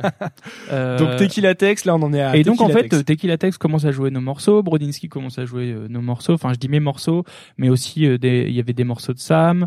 Euh, Te- Tequila Tex, euh, euh, Panteros 666 euh, fait un morceau de Gabber euh, et techno et Tequila Tex dit vas-y on le sort sur mon label San Pellegrino. Tu donc on fait putain et ça tue, tu vois, genre c'est trop bien. Tout, on, euh, Can Blaster, euh, euh, génie de la zik, euh, met tout le monde d'accord avec sa musique de club folle, met tout le monde d'accord mondialement où tout le monde fait genre putain c'est qui ce gars qui fait de la zik tu vois ses premiers trucs c'était un peu une sorte de house un peu euh, une sorte de disclosure complètement fou pour euh, ça vaut le coup d'aller écouter et il met tout le monde d'accord c'est à dire que il a ni page Facebook ni manager ni booker et en fait le mec il fait déjà des dates partout dans le monde euh, Je mettrai des liens d'ailleurs dans la, description de l'épisode pour que les gens puissent. ouais il y a de quoi faudrait faire une non on va faire une playlist Spotify. playlist Spotify, nouvelle école. pas mal. Mid. avec une euh, avec une chronologie en fait si tu l'écoutes en même temps qu'écouter l'interview Ouais. t'as le truc ça serait pas Je peux mal faire ça absolument. Ouais. ça c'est pas mal et et et donc bref tu vois genre il y a un truc qui se passe un vrai truc qui se passe tu vois c'est à dire que en fait assez vite on arrive donc on arrive à Paris euh, et puis euh, et puis en fait on rencontre Tequila Tex ça, euh, qui lui euh, qu'est-ce qu'il il nous invite un peu sur des DJ sets j'essaie de me souvenir tu vois euh, et, et parallèlement à ça euh, on va revoir un, un personnage qui est important euh, dans mon histoire et c'est c'est Manu Baron Euh, c'est un mec, un, un mec de Lille. Ouais. T'es chaud? Ouais. Euh, Je te remets de l'eau. je me suis dit, tu l'as fini super vite alors. euh. C'est le fait de parler. Attends, je vais noter juste que c'était à 52 minutes comme ça. Ah, ça fait déjà 52 minutes là? Ouais. Ah ouais, putain. Pourquoi t'as t'as rendez-vous? Non, non, c'est plus pour. Oh, euh, Bah non, non. c'est Ah non, mais moi le- j'écoute des podcasts qui durent 3 heures parfois. bon alors, Manu. Et donc, et donc il y a un, ouais, donc en fait on est, on est à ce moment où, où en fait en, en parallèle, euh, on rencontre, euh, on, on rencontre ce, ce personnage qu'on avait, que j'avais déjà croisé à l'époque avec mon ancien groupe, mais qui était un peu une figure euh, lilloise euh, et dans la musique euh, parisienne après, euh, qui est Manu Baron. Manu Baron, euh, c'est un- il, il a fait plein de choses dans sa vie. Il a été euh, programmateur de, du printemps de Bourges. euh, il a, il a fait plein de trucs dans la ZIC et il était. Euh, je me souviens plus de tout, de, tout ce qu'il a fait, euh, mais à l'époque où on le rencontre, il est manager de Birdie Nam Nam entre autres. Euh, il a le social club et il a une, il a une boîte de management booking qui s'appelle Savoir Faire. Et en fait, il décide, euh, on décide de bosser ensemble pour que pour que ça devienne notre manager. Donc, euh, ce qui change, ce qui change pas mal les choses parce que euh, donc il a le social club. Donc en fait, c'était c'était c'était c'était trop bien parce que à la fois on avait des stratégies de management avec lui. Euh, mais c'est-à-dire que tu dis genre on veut organiser une soirée euh, club cheval euh, bah, il fait ah bah très bien euh, j'ai mon truc de booking donc je peux booker des artistes et puis en même temps on peut le faire au social club et le social club à l'époque c'était euh, le le rendez-vous incontournable des nuits parisiennes. J'aime pas le dire comme ça, mais c'est- mais c'est ce que c'était. C'est-à-dire que c'est un truc qui a plus trop maintenant, sans être euh, c'était mieux avant. Attends, du coup, petite question. Ouais. Euh, à parté, parce que Vas-y. on m'en fait. Euh, toi, comme t'étais fan d'électro depuis le départ, Ouais. du coup, j'imagine que quand t'allais à des concerts, c'était en, dans des clubs ou dans des trucs qui jouaient Ouais. à l'électro, quoi. Donc en fait, depuis le départ, t'allais que là-dedans, ça Euh, ouais ouais. Ok. Ouais. Après j'étais j'étais pas mal fan de TTC aussi, mais côté électronique. Ouais. Donc j'étais assez impressionné quand j'ai rencontré Tex la première fois. Ouais, tu m'étonnes. parce que je parce que je parce que je l'adorais. Mon en fait le chanteur de mon premier groupe m'avait volé le CD de TTC à la Fnac pour mon anniversaire. Bâtard sensible. Ouais. Il me l'avait volé et il s'était fait choper. ouais, c'est marrant ça non? Du coup, il avait dû le payer, il me l'avait offert. Très sympa. Et ce, ce, ce disque, il est incroyable. Et et en fait euh, et donc euh, Manu, on se retrouve à jouer au social club et à passer beaucoup de temps là-bas. Euh, et en fait, le social club, ce qui était génial, c'est que c'était la maison en fait. C'est-à-dire qu'on quand t'allais au social club et que t'étais artiste ou affilié à cette team-là, bah en fait tu buvais gratos, tu rentrais gratos, euh, c'était génial quoi. Et tu rencontrais des artistes, c'est-à-dire que Tequila Tex il y allait tout le temps, mais tu voyais d'autres artistes, et nanana, et du coup tu parlais. Enfin tu vois, il y avait un, c'était un vrai lieu euh, bah, social. Il y avait un vrai truc de de la nuit et de la fête qui était qui était fou quoi. Et et donc euh, donc Manu il nous il nous donc il nous aide de malade à l'époque. Donc à l'époque Club Cheval c'est encore euh, quatre bébés. euh, on fait quelques EP on fait des EP par-ci par-là. Euh, euh, on sort moi je sors des EP parce que Tequila Tex il me présente du coup à à Surkin et Parawan qui en fait euh, viennent de créer un label qui s'appelle Marble Mhm. à cette époque je veux dire. Ouais. Marble c'était Parawan, Surkin et Bob Mo. Je sais pas si ça. Ah ouais, je que j'ai. Et donc pareil, tu vois, moi Parawan, j'étais quand même un gros fan, sur Kin aussi. Enfin, tu vois, c'était des, grosses figures de l'électro française. Tu Est-ce que t'avais un sentiment à ce moment-là que tout se débloquait d'un coup ou euh, que tout s'accélérait? Ouais. Bah ouais, t'es genre, t'es trop content, quoi. Tu vois, c'est parce que en plus, tu vois, c'est ce que t'es d'autant plus content quand tout se fait naturellement et, et pour ta zik, quoi. Parce que les gens, les gens, ils nous aimaient nous quatre euh, parce que parce qu'on était chelou, qu'on venait de Lille et qu'on faisait de la créative, tu vois. C'était pas pour autre chose. Parce qu'en fait, on avait que ça de toute façon. Donc, euh, tu vois, il y avait euh, d'un côté la colloque de de Sam Tiba et de Panteros euh, qui était trop mal foutu. Il faisait de la zik dedans. Panteros, il faisait de la zik toute la nuit. Euh, euh, Sam, Sam, Sam aussi. Et en fait, mais à côté de ça, en même temps, Sam, il se retrouve à faire la première partie de Diplo sur, au Social Club. Enfin, tu vois, c'est des espèces de, tu sais, c'est vraiment le artisanal, quoi. Tu vois? moi je suis dans ma chambre avec mais toujours mon PC fixe qui est toujours le même que le live de mon premier groupe tu vois euh, Can, Blaster il habite dans il habite dans une coloc. Mais alors sa chambre c'est une cellule de prison quoi. Minuscule matelas par terre euh, et rien à part un ordi euh, et un clavier euh, une sorte de Yamaha avec des cartes des cartouches japonaises dedans pour faire des sons chelous. Enfin mais ça tuait tu vois c'est ce qui faisait que et là il y a et donc euh, là il y a tout ce moment de où on rencontre tout le monde, on, se met à tourner. Attends, je Euh, je t'interromps. une dernière- ouais. Il y a encore un truc euh, que je trouve intéressant là, c'est qu'on se rend compte que tout le monde fait de la musique, mais en fait, il y a personne a besoin d'un quelconque équipement spécial. Tout le monde est là avec juste son ordi, un clavier et ça marche quoi. Oh bah ouais. Ouais, parce qu'en fait, quand tu penses à tous ces trucs, euh, mais donc dans, dans plein de disciplines, hein, que ce soit la musique ou plein d'autres trucs, t'as toujours l'impression que que les pros ont genre full matos. Ah ouais, mais ça euh, c'est ça c'est un fantasme de c'est une erreur. C'est une erreur, t'as pas un- ça veut pas dire que t'as pas besoin de de, de trucs. T'en as besoin quand t'en as besoin, tu vois, mais t'en as pas enfin, je sais pas si c'est clair ce que je dis. Ouais. T'en as tu sais genre si euh, j'ai besoin d'un son spécifique de de de tel piano et de tel micro pour ou alors tel micro pour tel chanteur euh, ouais pourquoi pas tu vois mais tu peux faire sans tu vois tu vas pas me dire euh, tu vois mais on en parlera plus tard mais quand avec Core on a déjà fait des morceaux ensemble euh, à l'iPhone. Tu vois? Tout va bien hein. la vie est belle et l'iPhone fonctionne Ouais. et, et le morceau est sorti tu vois. Donc euh, tout va bien. Composé sur GarageBand sur l'iPhone, Euh, non sur iMachine. iMachine. et et non il y a, à l'époque on fait ce qu'on a on s'achète quelques trucs mais tu sais t'achètes genre un synthé euh, je sais pas je crois qu'on a un synthé chacun tu vois un peu tous différents des espèces de trucs euh, pas mal et puis euh, et donc il y a ce buzz autour de nous qui commence où tu commences à te dire ah le jeu devient un enjeu nouvelle fois tu vois. Parce qu'en fait donc là d'un coup bah il y a Trax tu vois le truc d'Arte là qui viennent faire. Donc pour l'instant en quantité de musique on n'a pas fait grand chose tu vois. On a on a sorti euh, un morceau à 4 sur l'EP de Panteros Panteros ça fait un EP moi j'ai dû faire quelques deux EP euh, Can Blaster deux EP on a dû et Sam deux EP enfin j'imagine un truc comme ça tu vois.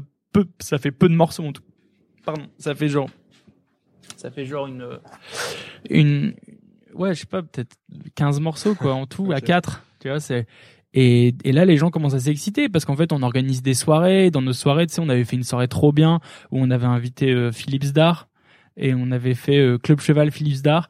Tu vois qui c'est Philippe Zdar? Ah Zdar c'est ah, c'est le euh, bah je sais pas c'est dans les plus fat producteurs français. Ok. c'est le, un- le binôme euh, un des deux de Cassius. Tu vois Cassius? Non. ah putain. Ok. Cassius c'est un groupe légend- légendaire de la French Touch D'accord. c'était euh, et, et Zdar euh, bah il a il a il a il a fait de la prod pour euh, il a fait du mix pour Kanye euh, il a qu'est-ce qu'il a fait euh, attends mais je, je sais pas pourquoi j'en ai pas j'en ai pas en tête euh, qu'est-ce qu'il a fait de fou? Putain pourquoi je les ai pas en tête ces trucs fous? Bah c'est lui qui a fait l'album de Phoenix par exemple le Volcan Amadeus Phoenix tu vois. Ouais. c'est je passe dans les mix, mixeurs français les plus forts et Cassius c'est Cassius I Love You So et tout ça te dit rien ce morceau Non, mais c'est peut-être une bonne idée pour Nouvelle École d'ailleurs. bah ça c'est très bien pour Nouvelle École. Allez écouter Cassius ceux qui ne connaissent pas, c'est très très bien et très grosse influence surtout. Si vous voulez mieux me connaître. Euh, blague à part, donc euh, Zdar vient et donc euh, il vient et puis je sais plus s'il joue gratos ou pas, mais tu sais il vient, il mixe avec chacun de nous. On fait des soirées avec Tequila Tex, on fait des soirées avec Brodinski. Tu sais et du coup il y a un truc où les gens ils commencent à se dire mais c'est qui ces quatre gars qui viennent de Lille que personne connaît, qui ont pas sorti de Zik et que tout le monde trouve genre gé- géniaux. Et donc on fait Trax, le truc d'Arte là. On fait, euh, on a une, une, une double page dans le monde euh, sur nous et nos influences et nos trucs, tu vois. On n'a toujours pas sorti de musique, tu vois. Enfin, on a quasiment pas de sorti- surtout pas de musique sous le nom de Club Cheval. C'est-à-dire que Club Cheval, c'est pas un groupe. Qu'est-ce qui crée cet engouement alors selon toi? Bah, je sais pas, c'est le côté genre euh, euh, créatif, euh, frais. On fait quelques remixes pour des trucs. euh, euh, on organise des soirées. Je sais pas, il y a un truc un peu, un peu nouveau et frais quoi tu vois une espèce d'énergie fraîche qui est qui est au-delà de et un truc tu sais je dis toujours c'est horrible c'est horrible ce que je veux dire mais le le cool en fait cool tu vois mais pas dans le sens cool euh, euh, le cool qui peut être euh, euh, pas pas du côté péjoratif, mais le le côté cool, c'est-à-dire avoir la bonne idée, le bon truc et tout. En fait, les gens ils sont toujours genre euh, curieux de ça parce que tu sais pas comment tu l'as, tu vois. Qu'est-ce qui fait que ce mec-là, il va mettre euh, un un t-shirt jaune et il va avoir l'air d'un débile et l'autre il va mettre un t-shirt jaune et on dirait que le mec il sort d'un défilé, tu vois. Tu sais, c'est assez cool, tu vois. C'est parce que la taille, le, la manière de le porter, avec quoi il le porte, bah ça c'est un truc. Il y a pas d'explication, tu vois. Pourquoi euh, quand Panteros il fait de la gabber, son truc ça marche et c'est bien. Pourquoi quand d'autres gars le font, ça fait un peu genre forcé et bizarre, tu vois. Bah ça c'est un truc, c'est le cool. Bah là il y a un truc cool autour de nous qui est bien et à la fois qui est un peu un piège parce que du coup. Euh, du coup, nous on se retrouve avec la presse, une pression de fou, tu vois. Qu'est-ce qu'on fait? Que, Tu vois, genre euh, sur la musique que vous allez sortir. Ouais, qu'est-ce qu'on va faire comme musique, tu vois? Parce que du coup, on a là, on a pris un studio à 4 euh, euh, on euh, on va pas tarder à signer chez Parlophone, donc c'est Warner Parlophone, tu vois, pour un album. Et et puis qu'est-ce tu vois genre va falloir se mettre à faire un album. Donc euh, nous on se dit on fait des démos ça se passe bien on les fait écouter tout le monde est assez excité. Et on se dit bah il faut qu'on on va faire euh, assez vite on se dit il faut qu'on fasse un truc un peu R&B du futur tu vois. J'aime pas le mot mais c'est ce qu'on c'est ce qu'on c'est ce qu'on c'est un peu le, notre brief tu vois. Et c'est ce qui revient un peu dans les arrangements dans les accords euh. donc en fait vous décidez avant presque de faire l'album, quel va être le son du Ouais, mais on avait déjà des démos, tu vois. Enfin, on voit que c'est ça qui va qui va nous rassembler en tant que club cheval, le, groupe. Ce qui juste jusque là, c'était pas le mot, c'était pas un groupe, tu vois, c'était un collectif, un clan. C'était une bande de potes qui font de la zik ensemble et qui ont fait des trucs ensemble, tu vois. Et euh, et euh, j'espère que j'oublie rien dans l'histoire, que j'oublie personne. Désolé si j'ai oublié quelqu'un dans l'histoire, mais c'est pas grave. Mais et, et donc on passe beaucoup de temps sur cet album. On fait une première euh, première grosse maquette. Euh, Qu'est-ce que t'appelles beaucoup de temps? Euh, Bah l'album, on a mis trois ans à le faire quand même. Mais c'est parce qu'on s'est lancé dans un dans un truc qu'on savait pas faire. C'est-à-dire qu'on on a voulu faire du R&B alors qu'on savait du R&B du futur alors qu'on savait pas faire ça tu sais on savait faire de la musique euh, de club un peu euh, bricolé qui était cool mais qui était quand même bricolé. Et là on se lançait dans un truc de faire des chansons avec des mélodies des chanteurs alors qu'on n'était pas chanteurs. Et tu penses que c'était bien de, de de faire un truc difficile que vous saviez pas faire ou avec le recul tu penses que vous auriez mieux fait de faire ce que vous saviez faire? Euh, avec le recul, euh, on aurait peut-être dû faire un truc plus vite et plus simple, tu vois mais c'est dur de c'est dur de, de, de se dire ça. Enfin c'est toujours facile après coup de, de, se dire euh, ah mais on aurait dû faire plus simple. Parce qu'en effet euh, euh, on a mis longtemps à le sortir. Du coup tu vois euh, ce buzz il, bah, il, il, baisse un peu. Ou alors il monte et puis il y a une grosse attente tu vois. Enfin il y a il y a tous les pires plus t'attends de toute façon pour la zik mais ça on en parlera après. Mais enfin, ce sera plus les conclusions de non mais parlons, parlons en maintenant bah non mais je trouve que je trouve que en, le pire qui puisse t'arriver en Zik, c'est de ne pas sortir de Zik. C'est le pire et que ta musique ne vive pas et qu'elle reste que sur ton ordinateur. Même quand tu trouves qu'elle est pas euh, nickel, quoi. Ouais, ouais, ouais, ouais. Parce qu'en fait, euh, même si elle est pas nickel, ça veut pas dire qu'il faut la sortir, ça veut dire qu'il faut la faire écouter. Il faut que les gens écoutent ta musique et que tu un retour et que peu importe, c'est toujours la même chose. Il faut que tu fasses écouter, il faut que tu fasses écouter le nombre de personnes que euh, et en fait, c'est comme ne plus baiser avec ta meuf euh, si tu baises plus avec ta meuf, le jour où tu vas te remettre à baiser avec elle, euh, bah ça va être awkward. Et si t'attends encore plus, bah tu baiseras plus jamais. Euh, et puis elle, elle va être gênée. Et puis vous, vous allez être gêné. Et puis dès que vous allez être dans un lit, bah ça va être bizarre. Ouais, est-ce qu'on doit baiser ou pas? Bah la zik c'est exactement, exactement la même chose. C'est-à-dire que ah ouais bah mes démos je les fais plus écouter. Euh, ah ouais non là bah attends, attends du coup je l'ai pas fait écouter mais ouais attends je vais pas lui faire écouter ça donc euh, après tu fais plus écouter tes démos à personne après tu fais plus écouter tes morceaux après du coup tu termines plus tes morceaux après tu sors plus tes morceaux et après tu ne fais plus de musique et après t'arrêtes. Et tu penses que ce qu'il faut c'est euh, à la limite euh, quand tu fais un morceau mais que tu le trouves tu, tu le trouves peut-être pas assez élaboré pour le sortir c'est au moins le faire écouter aux gens ah ouais ouais ouais ouais, ouais. et toi tu fais comment? Tu fais écouter à beaucoup de gens à peu de gens? Euh, je fais écouter bah j'ai un peu les gens à qui je fais écouter je sais à qui je fais écouter mais ouais je fais écouter euh, j'ai des potes euh, à ma meuf à à je sais pas ouais mais il faut genre des fois j'ai je sais pas là je suis en train de préparer euh, un album et j'ai vraiment le début des démos tu vois Hmm. et j'ai les boules parce que tu vois c'est genre c'est des nouveaux trucs euh, je chante euh, tu vois il y a plein de nouveaux nouveaux paramètres Toi, tu vois. chantes dessus ouais Cool.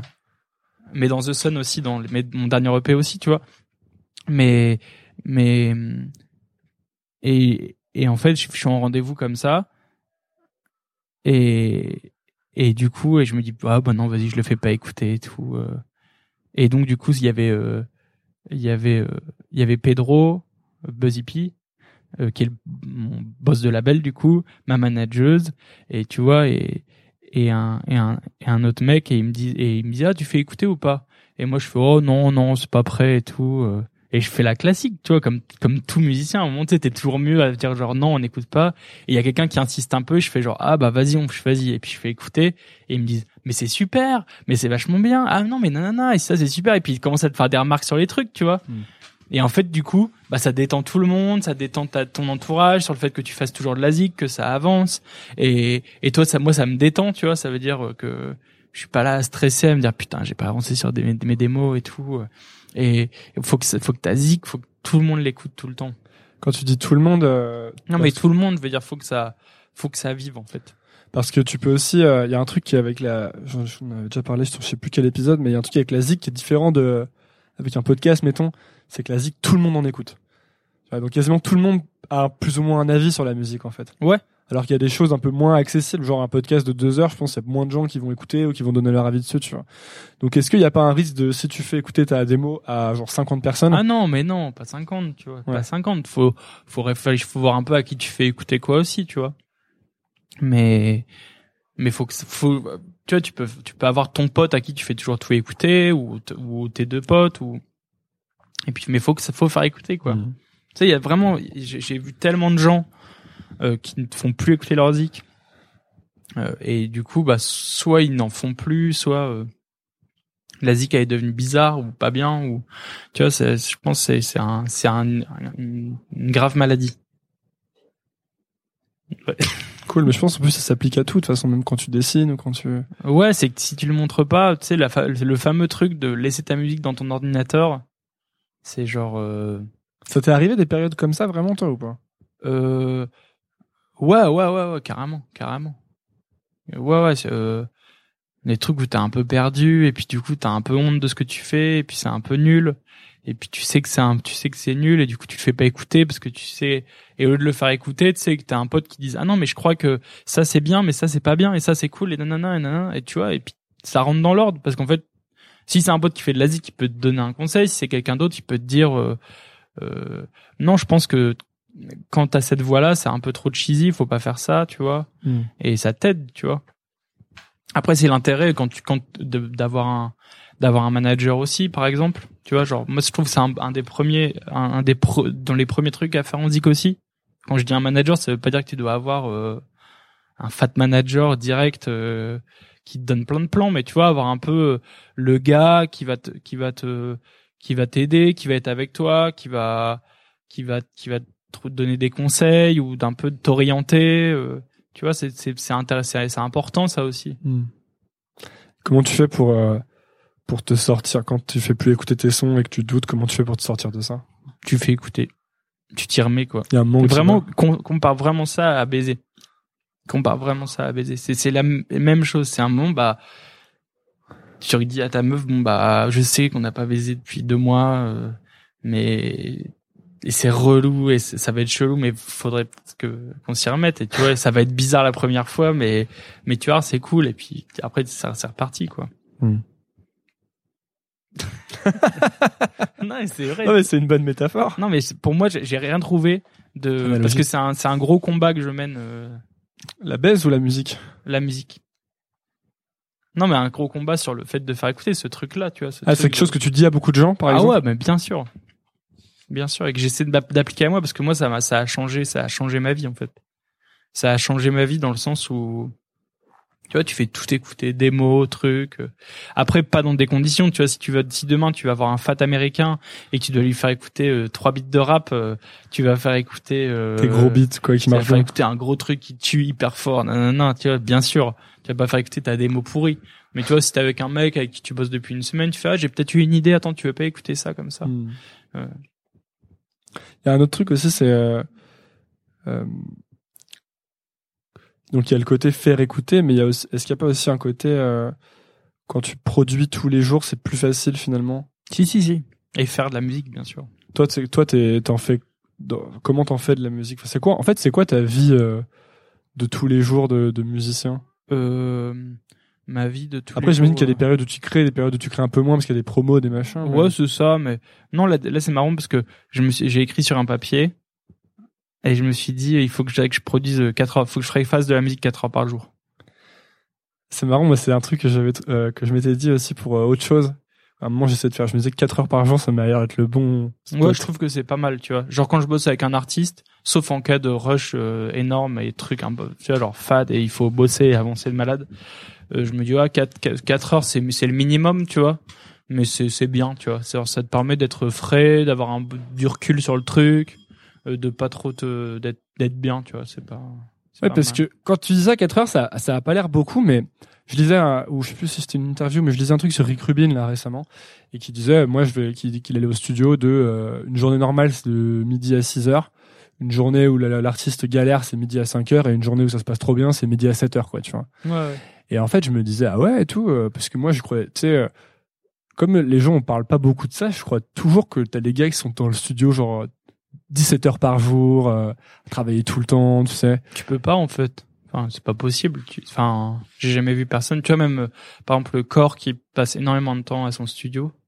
euh, il est pas tout le temps euh, en train de faire euh, euh, derrière le micro à faire des top lines ou à composer de la zik ou il, il- bah ça c'est tout tu vois tu fais des tu fais d'autres trucs tu vas chiller euh, tu vas tu vas parler avec des gens tu vas faire tes mails euh, tu vas réfléchir à d'autres trucs mais tu peux pas être genre euh, c'est pas possible d'être devant un ordi euh, Ouais, finalement, les, les choses euh, où tu t'aères sont, sont aussi importantes pour le moment où tu crées ça? Euh, bah bien sûr.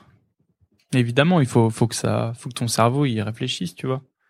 Tu vois moi des fois j'ai tendance un peu à être euh, si je fais genre euh, surtout si je bosse pas sur mes projets mais quand je bosse sur les projets des autres, tu vois, où je sais exactement où il faut aller, tu vois, genre un truc de juste euh, faire sonner bien un beat de techno, tu vois, j'en sais rien, un truc faut que ça sonne fat et puis j'arrive avec un track un peu malade euh, où il faut juste changer des sons, de trucs.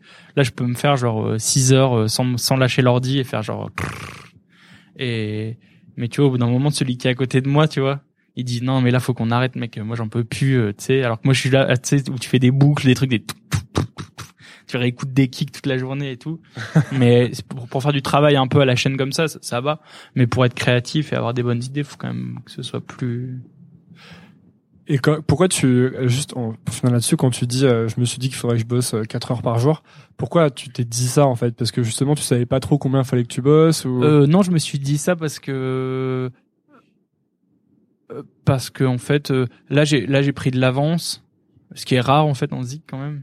J'ai pris de l'avance, c'est-à-dire que j'ai un morceau qui sort euh, dans deux semaines et il est prêt depuis euh, genre c'est quatre mois, tu vois. Et le clip est prêt depuis quatre mois aussi. Enfin, du coup, quand les gens écouteront ça, je pense qu'il sera sorti depuis 3 jours. Eh ben très bien, il sort le 7. J'espère que vous avez apprécié ce morceau. non mais Ouais. Et et du coup, bah je sais pas, je me suis dit euh, tu vois, il y a moi j'ai toujours un truc quand je finis un morceau ou alors quand il sort ou il y a un truc un peu de de hangover. Tu vois où tu as besoin de de souffler, de voir un peu ce qui se passe quand il sort, de et en fait, je crois que j'ai plus le temps de faire ça. Avant, je me le permettais, mais je crois que j'ai plus le temps. Il faut plus que je fasse ça, en fait. Parce qu'en fait, tu vois, si jamais t'imagines que ton hangover il dure un mois, Ouais. euh, ça veut dire que ton morceau il sort, euh, tu fais un mois sans sans faire vraiment de zik. Euh, du coup, le temps que tu te remettes à bosser, que tu finisses un deuxième morceau, en fait, ça veut dire que tes morceaux tu les sors genre beaucoup trop éloignés. C'est c'est je trouve je trouve que en termes de constance, c'est un peu trop éloigné. Tu vois, Tu, tu rouilles un peu, tu veux dire ou... euh, ouais, même pour le public, pour un peu un Ouais. truc. euh, ce que je veux dire par là, c'est que là, je me suis aussi dit, je me suis un peu donné une discipline de de sortir un, de sortir plus souvent des morceaux, tu vois. De et je me dis en fait, il faut que, faut peut-être que je fasse moins des, des trucs de rush où je bosse de malade, tu vois. Peut-être être un peu plus chill, tu vois, mais plus un peu travailler plus de manière plus constante. Est-ce qu'il n'y a pas des moments où tu... Euh... Je voulais dire autre chose, mais je sais plus ce que c'était. Euh... Ouais, il n'y a pas aussi un côté où si jamais tu, tu te laisses ta période de hangover, si par exemple tu sors ton morceau et qu'il est mal reçu, ça peut pas créer du doute aussi du coup. Ouais, si si, c'est ça. tu Genre, vois, c'est- euh, Et puis ouais, c'est exact. T'as raison aussi, c'est que si tu si tu continues à créer des choses, euh, euh, bah c'est c'est ça, ouais, ça te met dans un truc. Euh, je sais pas la zig, ce qui est bien, ce qui est bien avec la zig, c'est que comme tu dis, ça, te- moi ça me fait tout oublier, tu vois. Ça, c'est horrible là cette phrase, mais elle est vraie. ce sera la, ce sera l'intro du, du podcast. C'est vrai. La zig, ça te fait tout oublier. non, non, mais, non, mais en fait c'est c'est c'est c'est vrai. Tu vois, genre je sais pas moi si j'ai des soucis dans la vie, je fais de la zig et ça va mieux. Vraiment, j'ai pas de, j'ai Ouais, ça, comme thérapie un peu aussi quoi. le le producteur. Comme le producteur thérapie. Euh, et, et du coup, euh, ouais, non, et puis et puis aussi il y a ce truc de je me suis dit de bosser aussi 4 heures par jour parce que, enfin, d'avoir une, en fait, je me suis dit d'avoir un peu une discipline par rapport à ça, euh, parce que du coup, j'ai aussi envie de faire plusieurs projets en même temps. Tu vois, j'ai mon projet, mais j'ai des projets pour les autres, et du coup, j'essaie de de un peu ranger un peu plus les choses. tu l'avais moins avant, tu dirais cette discipline? Ouais, parce que par exemple, euh, si on revient à l'époque, euh, si on revient dans mon histoire. Allez, reprenons la chronologie. non, c'est marrant parce qu'on non, non, mais parce que ce qu'on faisait avec Club Cheval, euh, par exemple, en tant que amateur, amateur voulant devenir professionnel, en fait, on passait euh, toute la journée au studio, quoi, Hmm. dans une pièce euh, à quatre toute la journée, tu vois, pendant trois ans. Ça, je, je le résume à ça, mais c'est vraiment ça, tu vois. Euh, Dans une salle, on restait quatre heures par jour. Enfin non, pas quatre heures justement. Du coup, euh, huit heures par jour dans une salle euh, et on se donnait rendez-vous à 10 heures du matin. Nanana, qu'est-ce qu'on fait nanana. Tu vois, c'était un, c'était super intense. Donc quoi. là, il y avait une vraie discipline. ouais, c'est le nom de l'album justement. Ouais. Du, du fait de Ouais. ça. hein. D'accord. Ah ouais, il y avait un truc de. Mais en même temps, on savait pas comment faire autrement. On n'avait aucune expérience. On sa- Enfin, on savait. On, on faisait quoi, tu vois. Et il y avait, est-ce que tu avais l'impression de, de devoir, euh, pour cette discipline, de devoir sacrifier des trucs à l'époque? Moins Non, voir non. des gens ou de... Non, non. Bah, on a vu personne. hein. En même temps, vous étiez entre potes. Euh, Ouais, c'était parti. En fait, c'est particulier, mais en fait, notre vie à l'époque, elle était quand même euh, particulière, mais on le savait pas. Mais tu vois, quand, quand si je regarde les gens maintenant, je sais pas, nous on n'allait pas euh, boire à des, des cafés à des terrasses, on n'allait pas boire des bières à des terrasses de café, on n'avait pas particulièrement de potes, pas trop, tu vois, pas trop de bandes de potes. Euh, non, on était à quatre tout le temps et on faisait que travailler en fait. J'ai l'impression, tu vois. Mm. Mais c'était pas si mal en fait parce que en fait on a on est ressorti de là. euh, Enfin tu vois, et je te dis de ça, on est ressorti de là il y a deux ans. Et en fait, euh, je sais pas, on avait, c'est comme si on avait fait une formation, on avait fait le service militaire quoi. Parce qu'en fait, on est tous sortis de ce truc-là et maintenant, je, je sais pas, j'ai l'impression qu'on se met en studio et on est, ça se passe trop bien et c'est et et ouais, du coup, on a passé, on a passé trois ans en studio. Ouais, donc parce que maintenant, attends, maintenant tu dis que tu bosses 4 heures par jour, mais en fait, avant, t'as toute cette période où vous avez, euh, Ah, on a charbonné. vous avez malade. charbonné vraiment, dans le mauvais sens aussi, tu vois, parce que on a on a travaillé, travaillé, travaillé, travaillé, recommencé trois fois l'album. euh, D'abord, on était allé voir euh, sous les conseils de Tequila Tex, qui était quand on lui a dit qu'on voulait faire euh, euh, notre album euh, un peu R&B et tout, il fait et on disait ouais, on sait pas trop comment pour les chansons et tout les structures et tout. Il dit bah vous devriez aller voir un mec, euh, euh, c'est un pote, il s'appelle Jérémy Châtelain. Jérémy Châtelain, c'est un mec qui avait fait la Starac numéro 2 Ah oui. et qui est depuis producteur, qui était le mari d'Alizé aussi. Enfin, je dis ça pour qu'on le replace dans le dans le paysage et euh, qui depuis en fait était devenu producteur de musique et qui avait un studio chez lui dans une maison à Villejuif et c'était trop bien parce que c'était genre une maison euh, comme une maison californienne mais à Villejuif. Elle était trop bien sa maison. Il avait un Hummer devant euh, et un super studio et il nous avait dit bah venez on va je vais vous aider à faire votre votre votre album et donc on va chez lui on passe du temps on commence à faire les chansons ensuite nous on est allé euh, on est allé à Miami pour faire la une croisière électro tu sais c'est genre sur un bateau de croisière euh, et on a dit bah viens avec nous on va faire un studio dans une cabine et tout tu sais on on, on, faisait la c'était la folie quoi tu vois enfin on se disait genre donc du coup on avait emmené tout le matos on faisait de la zig dans le dans le bateau euh, et euh, après, on est allé à Los Angeles avec lui. Enfin, on, on se l'est vraiment kiffé, quoi. Et, et à un moment, on a vu que l'album n'avançait toujours pas. Euh, parce que euh, parce que ça n'avançait pas, tu vois, on avait toujours pas de chanteur, on savait pas comment s'en sortir pour les voix et tout.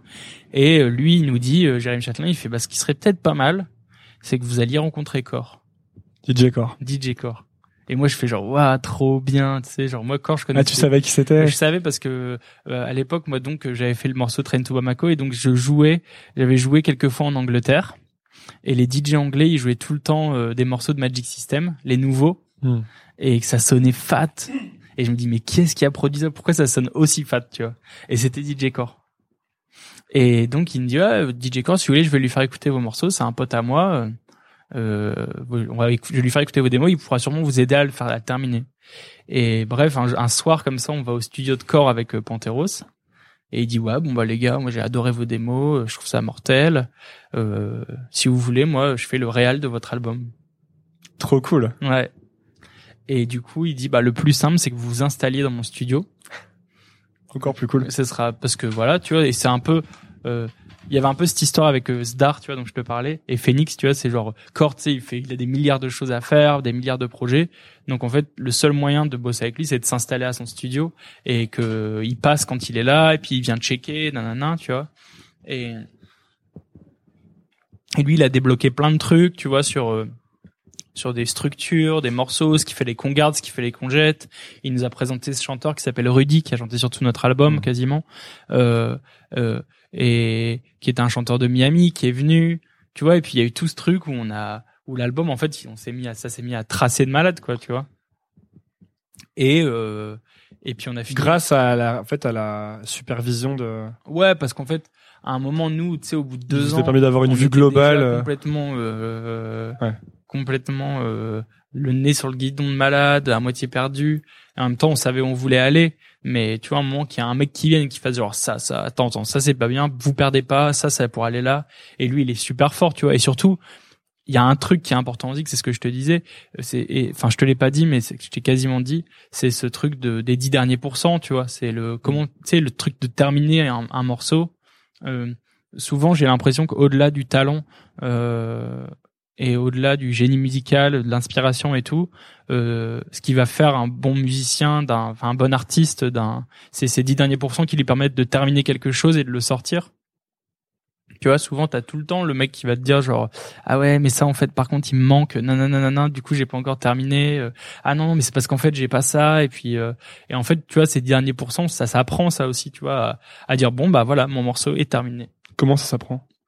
Euh, bah avec pff, un- je crois que c'est un truc de, de confiance en fait. Tu vois ça va être un truc de à un moment t'as suffisamment t'as as un truc de confiance qui vient et puis t'apprends à faire bon bah je crois que je crois que c'est là c'est bon tu vois. Ouais ça pour, je pourrais encore rajouter des trucs et tout mais je crois que là c'est bien tu vois. Et après tu te, tu te fous ta barre là où elle doit Mhm. être tu vois.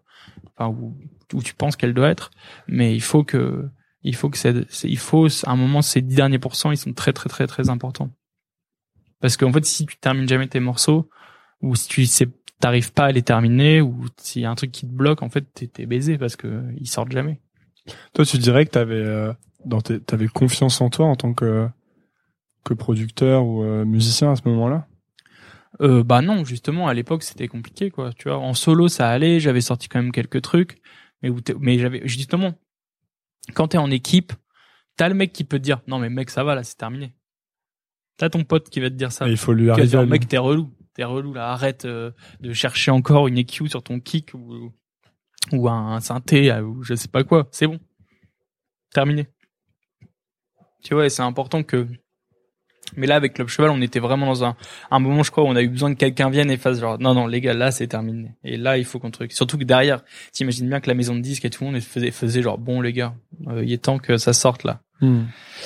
Et puis, euh, et puis on a fini l'album. Et puis, euh, et puis il est sorti et c'était cool, quoi. C'était, oh, c'était assez, assez intense parce que sortir un album en maison de disques, tu vois, c'est un, c'est toute une aventure, quoi. Pourquoi? Bah parce que c'est la prépa, c'est des réunions, c'est toute la préparer la DA, préparer les pochettes, où on a aussi euh, tout, enfin on a vachement retaffé notre image, où où en fait on a un peu, on a on a on a un peu subi à un moment le truc d'être un peu les foufous de l'électro française, tu vois. Tu vois ce qui nous a permis d'être d'être remarqué à un moment, ça, ça nous a un peu retombé dessus aussi, dans le sens où ah c'est eux les, les- c'était le, le pire truc, c'était les trublions de l'électro, tu vois. C'est vraiment genre putain Tu vois, à un moment, t'as envie d'être pris au sérieux aussi.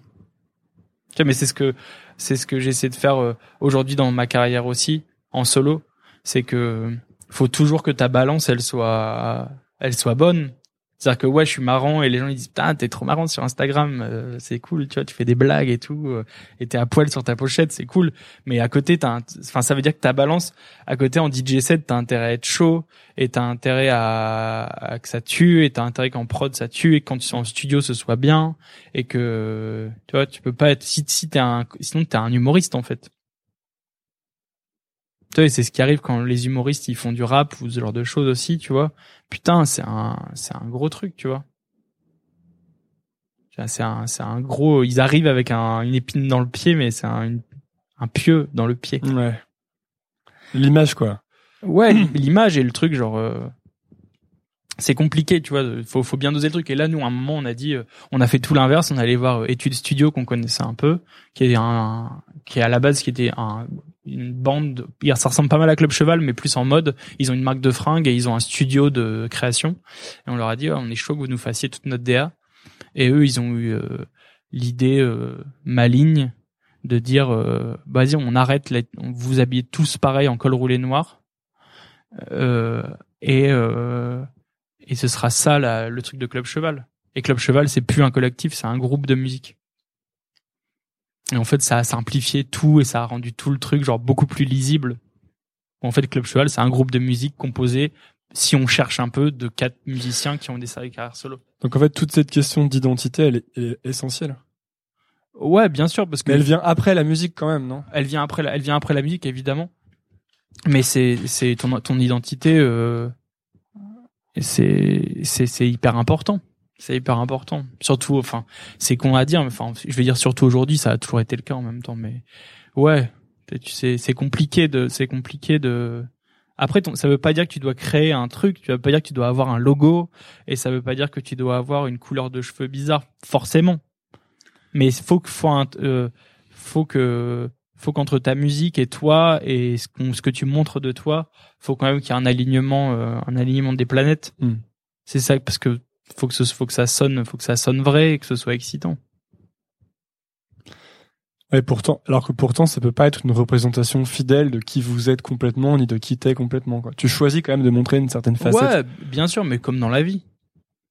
Tu vois, tu peux être, euh, peut-être t'es dépressif et je le sais pas, tu vois, ou t'es déprimé, ou, mais tu vois, tu vas me dire, ouais, non, tu t'as pas envie de montrer ça pour une raison ou pour une autre. Euh, tout comme à un moment dans ta carrière, tu as décidé de montrer plus, euh, tu vois, moi je préfère montrer dans mon image, je vais plus montrer euh, euh, ce que je fais en musique électronique et, en, et que je, ce que je fais en rap par exemple. Je vais plus le montrer, tu vois. Mm. Si tu cherches, tu vas trouver le reste. Mais mais c'est comme ça, tu vois. D'ailleurs, le rap, euh, euh, j'imagine que Enfin, t'as produit pour du rap, t'as produit même des trucs qui ont super bien marché, comme Champs Élysées pour SCH avec DJ Core, ouais. qui, a, qui, a, été un énorme hit en fait. Mm. Euh, dont d'autres. Hein. Il y en avait un pour la un pour la crime qui avait super bien marché aussi. Ouais, tout le monde veut délover. Tout le monde veut délover. Bah ça c'est le premier que j'avais fait avec Core. Mais ça c'est c'est la suite de c'est un peu la suite de l'histoire en fait. Parce qu'en fait parallèlement euh, au moment où on finit l'album de Club Cheval, on, on, moi je traîne toujours au studio là-bas, on a toujours une cabine là-bas et notre matos et donc on fait du son là-bas tout le temps. Euh, et avec Core aussi, on avait fait, on a fait à deux l'album de Brodinski. Ouais. Et du coup, euh... ça s'appelait Brava, c'est ça? Ouais, c'est ça et on a passé plein de temps ensemble et on s'adore. Et encore c'est vraiment un, un, très très bon pote. Euh, et même un, un, frérot. Mais c'est lui qui dirait ça plus que moi mais moi quand je dis pote ça compte comme frérot. Mais mais et en fait du coup vu qu'on est dans un studio ensemble et là c'est ce que Cor m'a appris pour le coup. Cor il a vraiment vachement contribué au fait que j'ai confiance en, en mes beats en le fait de faire de la zik de terminer des trucs euh, d'avancer de faire plein de zik tu vois, c'est lui le premier à m'avoir dit euh, bon, je crois que ta formation du Padawan là, elle est terminée. Euh. tu vois. Mais c'était pas lui qui me l'avait forcément donné, mais c'est lui il disait genre ouais, je crois que là t'es, je crois que t'es prêt à à y aller quoi. Tu vois, et ça, ça te donne la, ça te donne la confiance à un moment, tu vois, qu'un mec comme ça, il te le dise. Tu vois, lui, ah, trop bien. Il y avait des mouches qui, des mouches énormes, baisaient, qui baisaient aussi. Et, euh, tu vois, genre, elles ont entendu tes conseils, elles se sont, Il faut y aller. Et Et en fait, euh, ouais, euh, je sais plus pourquoi je disais ça. Ah Oui, donc du coup, Core, ouais, on est, on est au studio. Il m'a appris un truc. Donc, mis à part ce truc euh, du Padawan, mais il m'a appris à, à ce truc de l'accident en studio. C'est-à-dire que c'est le premier que j'ai vu euh, qui peut euh, faire écouter un truc pas fini dans un studio. Il y a 10 personnes. Et au lieu de demander son avis à, au, à- au mec de la maison de disques, il va regarder l'assistant et il va lui dire euh, qu'est-ce que t'en penses alors? Et l'assistant il va lui dire un truc qui est peut-être pas un truc euh, aussi formaté qu'un mec euh, de maison de disques qui serait là ou un autre musicien, tu vois? Et en fait bah ça ça peut être l'accident parce que le mec il va peut-être lui dire attends je crois que le nanani nanana tu vois? Et le premier couplet euh, tu devrais le diviser par deux. Et le il va essayer en fait ça va créer un truc. Ça peut être ça un accident mais un accident c'est aussi euh, DJ Core qui produit Club Cheval ou un accident c'est aussi euh, Mid qui fait un truc pour SCH Comment tu fais pour euh, favoriser les accidents alors Si c'est ça qui crée des, des surprises. bah il faut bah ça peut tout tout tout est possible en fait ça peut ça peut partir de d'un truc super cheesy de en studio euh, utiliser des sons que t'as pas l'habitude d'utiliser ou un synthé que t'as pas l'habitude d'utiliser euh, faire venir quelqu'un au studio euh, avec qui t'as pas l'habitude de bosser euh, mettre quelqu'un sur un projet en qui tu sais pas vraiment si tu peux avoir confiance ou pas mais tu Hmm. testes pour voir ça veut dire être en fait être ouvert d'esprit. faut et- être ouvert, et ouvert, le por- ouvert. laisser le projet un peu aller au- avancer ou rouler un peu sans trop mettre de non ça va pas marcher parce que c'est comme ça ou... ouais c'est ça c'est ça Tu vois, c'est c'est et je trouve que Core là-dessus, il est trop c'est trop bien quoi, tu sais, quand il me demande de faire le tout le monde veut des lovés. Euh, je sais pas, j'ai jamais fait de beat de rap de ma vie quoi. Donc, en, plus fait, t'en écoutes même pas spécialement bon, j'en écoute comme tout le monde en écoute, tu vois, parce qu'aujourd'hui c'est la nouvelle pop mais Ouais. mais je suis pas je suis pas un- j'écoute pas plein de rap. J'en écoute beaucoup mais pas je suis pas spécialiste du tout. Et il me dit ah vas-y bah teste de faire un truc, tu vois. Ah ouais il dit ça? Ouais, il me dit ouais, écoute ça, non, non, non. Il me fait, il me met deux trois refs et il me dit bah fais-le et tout. Et puis en fait, je lui envoie un truc et puis il me refait un retour et puis puis après c'était le morceau il est hyper bizarre, tu vois. L'instru, c'est c'est n'importe quoi dans le sens où c'est ni un morceau d'électro ni un morceau de rap. Il y a une espèce de guitare espagnole dessus. Il est chelou, tu vois. Il est vraiment bizarre le truc. Et dessus après Core, il a bien sûr la science de la top line, tu vois. C'est-à-dire La les- mélodie. la mélodie de voix, tu vois. Lui, c'est c'est c'est un génie de ça, tu vois. C'est moi, c'est la personne la plus forte que j'ai vue de toute ma vie là-dessus, tu Ah vois. ouais? Ah mais c'est incroyable, c'est incroyable. Il écoute bah, le Champs Élysées, c'est ça part de là, tu vois. C'est-à-dire, euh, moi j'étais en train de, de de faire le beat et il passe à côté, il fait attends attends attends attends. Et là il prend son il prend toujours son iPhone avec son dictaphone et puis il se met à faire un yaourt, tu vois, c'est-à-dire chanter sans parole, tu vois. Et il fait ouais na ouais, tu vois. Et tu sais tu fais genre waouh, c'est un hit mec, c'est un truc de ouf. Tu te dis pas ça, tu te dis genre ouais, c'est chaud de malade, tu vois. C'est chaud, tu vois, c'est genre et il trouve toujours des mélodies comme ça en deux secondes trop fortes. Bah tu vois sur mon morceau The Sun, qui au final est le morceau le plus fort de mon dernier EP, euh, c'est lui qui a trouvé la mélodie de voix. C'est trop bien, tu sais, il m'envoie, je lui envoie le morceau un soir et, et je lui dis ah tu veux pas chercher un truc de mélodie, tu m'avais dit que tu pouvais peut-être me trouver un truc et tout. Et il m'envoie un truc à l'autotune dégueu, mais alors les, le- la mélodie et après je, je coupe, je coupe dedans les morceaux, je fais un petit edit et en fait il avait trouvé le na na na na na na na na na na na na na et il l'avait trouvé et c'est et c'est ce qui fait que le morceau est enfin c'est un des gros trucs du morceau. toi tu dirais que toi tu les trouves c'est moins une de tes forces ça Euh, ouais ouais les mélodies c'est moins c'est moins mes forces ouais. c'est quoi tes forces toi tu dirais euh, euh,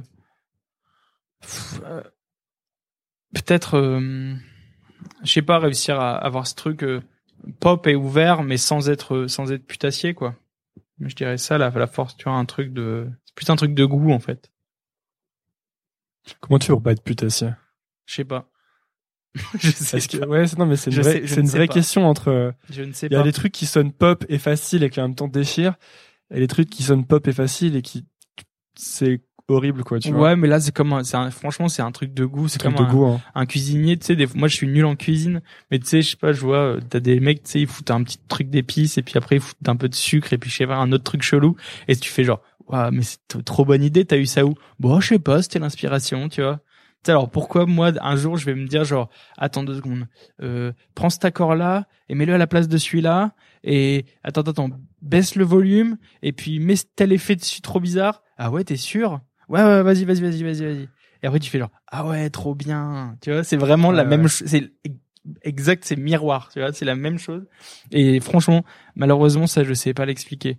Mais mais mais je crois que c'est c'est un truc de c'est un truc de goût en fait. Et euh, un truc que je voulais te demander parce qu'on parle du rap, c'est comme t'étais pas un gros, euh, un gros, t'as pas tellement écouté de rap, même j'ai vu- écouté pas mal d'interviews de toi, tu t'en écoutais pas non plus tellement quand t'étais ado. euh, à la limite, t'entendais peut-être Eminem et 50 Cent à la radio, mais ouais. euh, et j'avais la cassette de NTM aussi la Ouais, cassette voilà. audio Et euh, du coup, la, la transition à, à, à produire des, des morceaux de rap, finalement, c'était, tu te disais pas, euh, qu'est-ce que je fais là? Notamment Non. quand t'es allé à Atlanta, que t'as bossé Non. avec des rappeurs à Ouais, Atlanta c'était et trop tout. bien. Justement, tu vois, c'est ça qui est.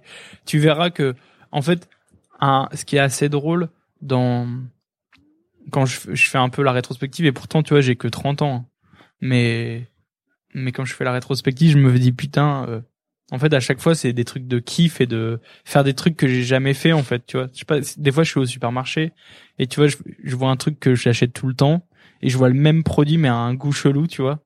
Bah, je vais dire, vas-y, je teste celui-là, tu vois. Alors que je sais que je préfère l'autre, mais je veux toujours tester le nouveau truc. Et après, je rentre là, j'avais acheté du, du jambon de, jambon végétarien. À Host. Ouais. C'est du jambon, Et mais alors sans jambon. Et je l'ai acheté quand même. Alors que je voulais du jambon normal. Et c'était comment? Bah, c'était horrible.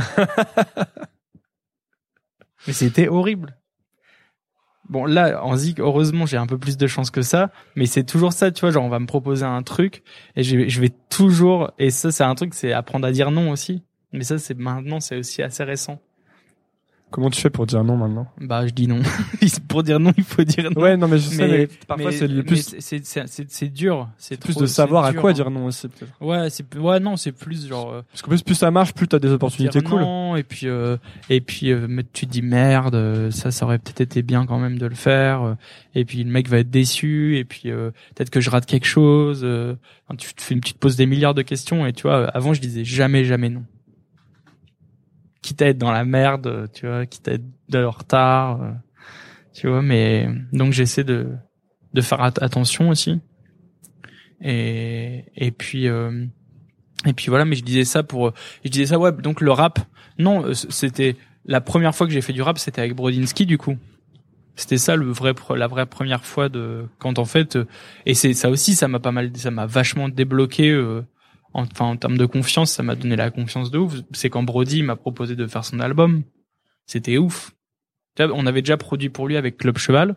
On avait fait plein de morceaux. On produisait à quatre pour lui. Et on avait fait plein de morceaux de club et tout. Et quand il a fait son album, il a fait ouais, je pense que c'est mieux que ce soit toi tout seul, ce sera plus simple et on pourra mieux communiquer, ce sera en termes de logistique, on peut pas avoir quatre quatre producteurs sur un album parce que là c'était pas de la réal en plus, c'était de la enfin la différence entre réal et production, je sais pas si tu vois le Il y a un côté euh, la prod supervision et un côté et euh, la, la réal t'as que euh, un moment à ouais superviser, tu touches aussi hein mais La réal, c'est genre Rick Rubin et la prod, c'est genre les mecs qui font des beats, quoi. ouais, on va dire ça, ça- ça- mais après les uns font les enfin tout, Ouais. tout le monde fait tout mais pour simplifier Je crois pas qu'il touche trop, lui, les, les prods, hein. Peut-être qu'il met, il met quand même des il choisit un moment les sons Oh, ouais, ouais, sans doute, ouais.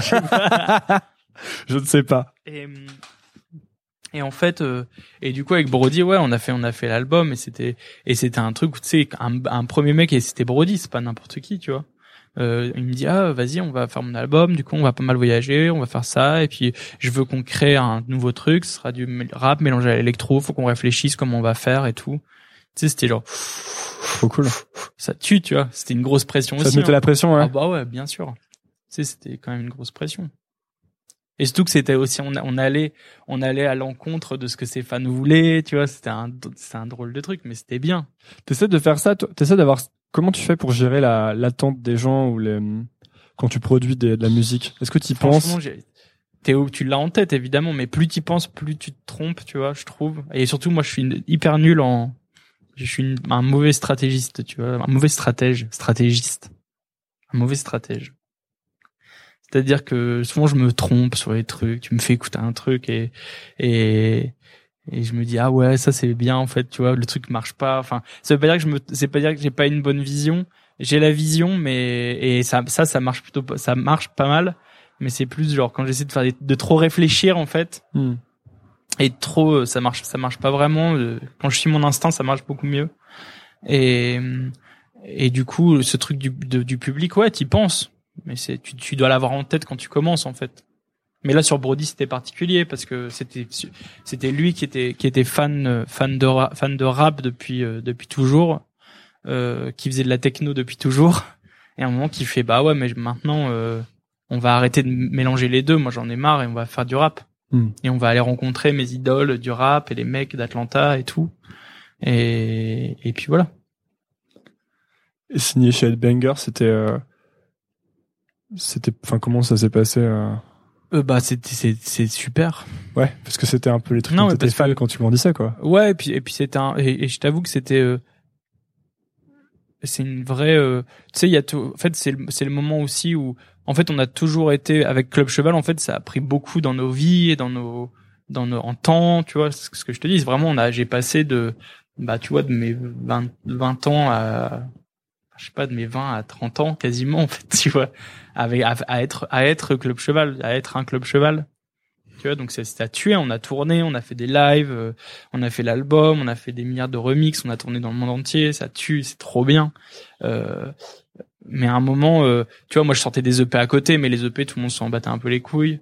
Euh, Enfin, ils trouvaient ça cool et ils étaient contents. c'est- Et je tournais un peu en solo aussi, mais c'était pas. euh, Mais là, j'ai quand quand euh, quand j'ai déjà cette EP quand je l'ai fait, euh, je l'ai fait en sortant de, comme je te disais tout à l'heure, du service militaire, quoi. Tu vois.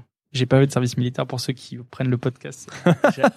Oh, personne prend ça à, à la, à, à la fin. hein. Si, peut-être. Non, non, ouais, remarque. Et, et, et non, non, c'est en sortant de ça, tu vois, j'avais, j'ai vraiment l'impression d'avoir une formation de port, tu vois, c'est-à-dire que comment terminer des morts, tout ce que, tout ce dont je te parle, en Ouais. fait, c'est un peu comme si tout ce truc avec Club Cheval, ça m'avait aidé à comprendre ce que je voulais, tu vois. Et je réécoutais l'album de Club Cheval il y a pas longtemps, parce que je l'avais pas trop réécouté. Et dedans, j'ai une, on a une interlude chacun, et qui est censé un peu représenter notre style. Et en fait, mon interlude, il y avait déjà euh, ces trucs de tape, euh, le son un peu euh, sorte de 70s euh, retaffé Ouais, moderne. presque même les guitares sur ton EP, il y a des moments où elles sont un peu euh, Ouais, et en désaccordées fait, et, j'ai l'impression en fait que comme si, mais je m'en souviens plus parce que euh, je m'en souviens plus, mais de quand je l'ai fait. Mais je me dis putain, en fait, j'avais déjà cette idée-là. Et en fait, pour la première fois, là, j'avais eu, j'ai eu du temps où je me suis dit genre, vas-y, là, je fais mon EP. Et je sais pas, c'est comme si j'avais eu un peu le déclic de me dire, euh, vas-y, c'est maintenant. Bromance. euh, le label sur lequel j'étais, qui était le label de Brodinski. Donc en fait, c'était aussi la même famille, c'était aussi le label de Club Cheval aussi. Enfin, tu vois, à un moment, ça, Bromance s'arrête. Ouais. Euh, et en fait, je suis dans un truc où c'est genre, euh, bon bah, j'ai 30 ans, qu'est-ce que je fais, tu vois? Tu vois, et je me dis bah vas-y, c'est- c'est maintenant, tu vois. Je sais pas, j'ai senti un- une espèce d'énergie où je me suis enfermé en studio euh, et euh, bah j'ai fait euh, cette, EP là, euh, all inclusive. Et euh, bah c'était c'était je sais pas ça, ça ça a mis un peu de temps tu vois. J'ai mis genre je crois peut-être six mois à le faire. Mais en fait j'étais trop content de la zik tu vois j'ai jamais été aussi content je l'adore j'adore les morceaux euh, j'aime bien les voix j'aime bien tout euh, même si je, je l'ai pas fait de manière différente de mes autres EP ou de la musique Mm. que je faisais d'habitude mais je sais pas là il y avait un truc euh, Un peu comme si t'avais vraiment terminé ta formation, quoi. ouais il y avait un truc où c'était cool tu vois et et ce truc de gratte aussi j'étais trop content parce que c'était un vrai truc auquel je réfléchissais depuis longtemps où je m'étais dit il faut que je foute des grattes dans un morceau à Wham Le côté remettre de- des vrais instruments ou juste la gratte non non non je voulais mettre de la guitare Hmm.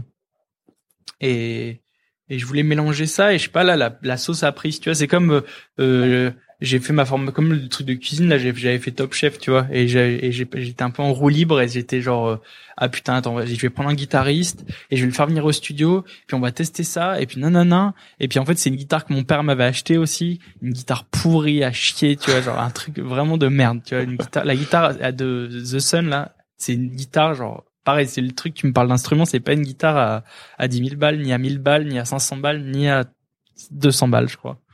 À mon avis ça coûte genre 120 100 120 francs suisses. Et et en fait et en fait tout s'est imbriqué comme ça. Et quand j'ai terminé l'EP euh, bah je sais pas je me disais bah maintenant le label tu vois faut que ça sorte et tout. Et et puis Pedro et puis euh, rencontre on se connaissait déjà un peu tu vois. Moi je connaissais déjà un peu tous les gars tu vois on traînait un peu ensemble quand même. Mais pas tant que ça tu vois un peu. Et puis en fait euh, bah c'était parti. Mais il était chaud. Au début il me l'a pas dit. Donc j'ai badé de malade. Ah ouais? Ah bah ouais bien sûr. Tu l'as fait écouter et après t'as pas eu de réponse, c'est ça? Euh, ouais. Mais je lui ai fait écouter en face à face et au début il a rien dit on est allé manger il a Genre il a écouté, il a pas. Si, il a dit euh, Ah, c'est cool. Et il a rien dit. Ensuite, on est allé bouffer. Ensuite, on est retourné au bureau. Et là, il m'a rien dit. Il m'a dit Ouais, bah cool. nan, nan, nan, nan. Ah non, là, ce qu'il m'a dit quand il a fini d'écouter, il me dit Mais du coup, euh, tu pensais à le sortir où ce morceau? J'ai dit Oh merde. C'est foutu, quoi. C'est baisé, tu sais. Tu sais, c'est comme si tu, bah pareil, je vais refaire le truc avec les meufs, mais tu sais, tu vois une meuf et elle te dit, euh, elle te dit genre, euh, ah faut que je te présente ma pote, euh, alors que c'est elle que tu veux Euh, dater, tu vois, trop bizarre. tu sais, donc là j'étais un peu genre, et et en fait après on s'est reparlé, il a dit je suis chaud et tout. Ah, C'était trop content. hein. Ah ouais, c'était c'était trop bien. C'était c'était vraiment une une super bonne nouvelle. Et puis euh, et du coup euh, et du coup euh, et du coup je suis allé voir euh, Alice Moitié. Et je lui ai dit on se connaissait déjà. Et je lui ai dit faut que elle avait déjà pris des photos de moi et tout. Et je lui ai dit faut que faut que tu fasses mes photos promo pour le parce que je vais sortir un truc chez Banger elle me fait ah trop bien et tout super bonne nouvelle. À fond tu vois et on réfléchit on réfléchit on réfléchit. Et on se dit ah il faut trouver un truc un peu beauf mais en même temps un peu classe marrant tu vois un truc qui est bien classique et tout. Et on se dit euh, putain mais en fait un bateau de croisière ce serait ouf. Et puis euh, deux semaines plus tard euh, en une semaine en gros on appelle tout le monde et on dit genre ok est-ce que vous êtes chaud de financer le, la croisière il nous faut il nous faut rien tu vois ça a coûté rien du tout en fait. Enfin le clip. Mais il nous fallait un budget pour un premier EP le label tu sais normalement il, il va pas investir des milliards. Et ils ont fait ouais vas-y go. Mais dans ce cas-là si vous y allez vous faites euh, un livre de photos un clip et toutes les photos promo et vous revenez avec un vrai package. Et puis on est allé une semaine et puis euh, et puis voilà. Et en fait ça aussi ça a bien marché parce que euh, parce que Alice à un moment elle a, elle a eu le elle a eu le nez sur moi j'étais sur un moment super heureux tu vois euh, musicalement du coup euh, je sais pas il y avait un j'étais super en phase avec euh, Mazik euh, moi-même et tout et elle elle a réussi à appuyer dans ce sens-là tu vois et à se servir de ça pour faire euh, pour appuyer le appuyer le pas, pas le personnage mais le le moi et et tu, on le sent dans le clip tu vois Hmm. au final, dans le clip, c'est, tu sais, les gens ils disent, euh, et du coup, dans le clip, euh, nanana, je fais, bah, c'est moi en fait. Tu sais, genre, tu m'emmènes en vacances, c'est la même chose, tu vois. on se marre, euh, je rigole, euh, j'adore la zik, on chante, on va au karaoké, euh, on fait du quad, après on va faire du jet ski, se marrer, je sais pas. On... Et c'est là où ça tue, tu vois, c'est que là, il y a eu un vrai alignement des planètes entre le label, la musique, moi, l'image, peut-être un truc ça c'est vraiment de la chance mais un truc de mode du moment qui a fait que tout ça c'est ça ça genre euh, c'est comme t'alignes tout après tu mets un pic à brochette tu vois pour un Hmm. peu genre en- tout soit encore plus figé et, et qui fait que tout ça ça fait genre waouh et et là j'ai eu cette chance là tu vois que tout ça se passe bien et puis et puis après tout s'est enchaîné sur euh, les les voilà Et du coup là tu sors un nouveau single. et du coup là ouais j'ai refait un j'ai je sors un morceau Enfin en fait il est déjà sorti si vous écoutez ça, mais j'espère qu'il vous plaît allez l'écouter. Il est dans le. C'est sans doute le premier lien Ouais. En dessous du lien pour me donner de l'argent quand même. Ah, certainement ça. juste en dessous de ce lien. de l'argent et après te donner ment en achetant mon morceau, ce qui est pas possible. Finalement tu tu te pas ça te rapporte pas beaucoup les streams non? Non, pas trop. Non, non. Comment tu gagnes ta vie principalement toi? Euh, comment je gagne ma vie?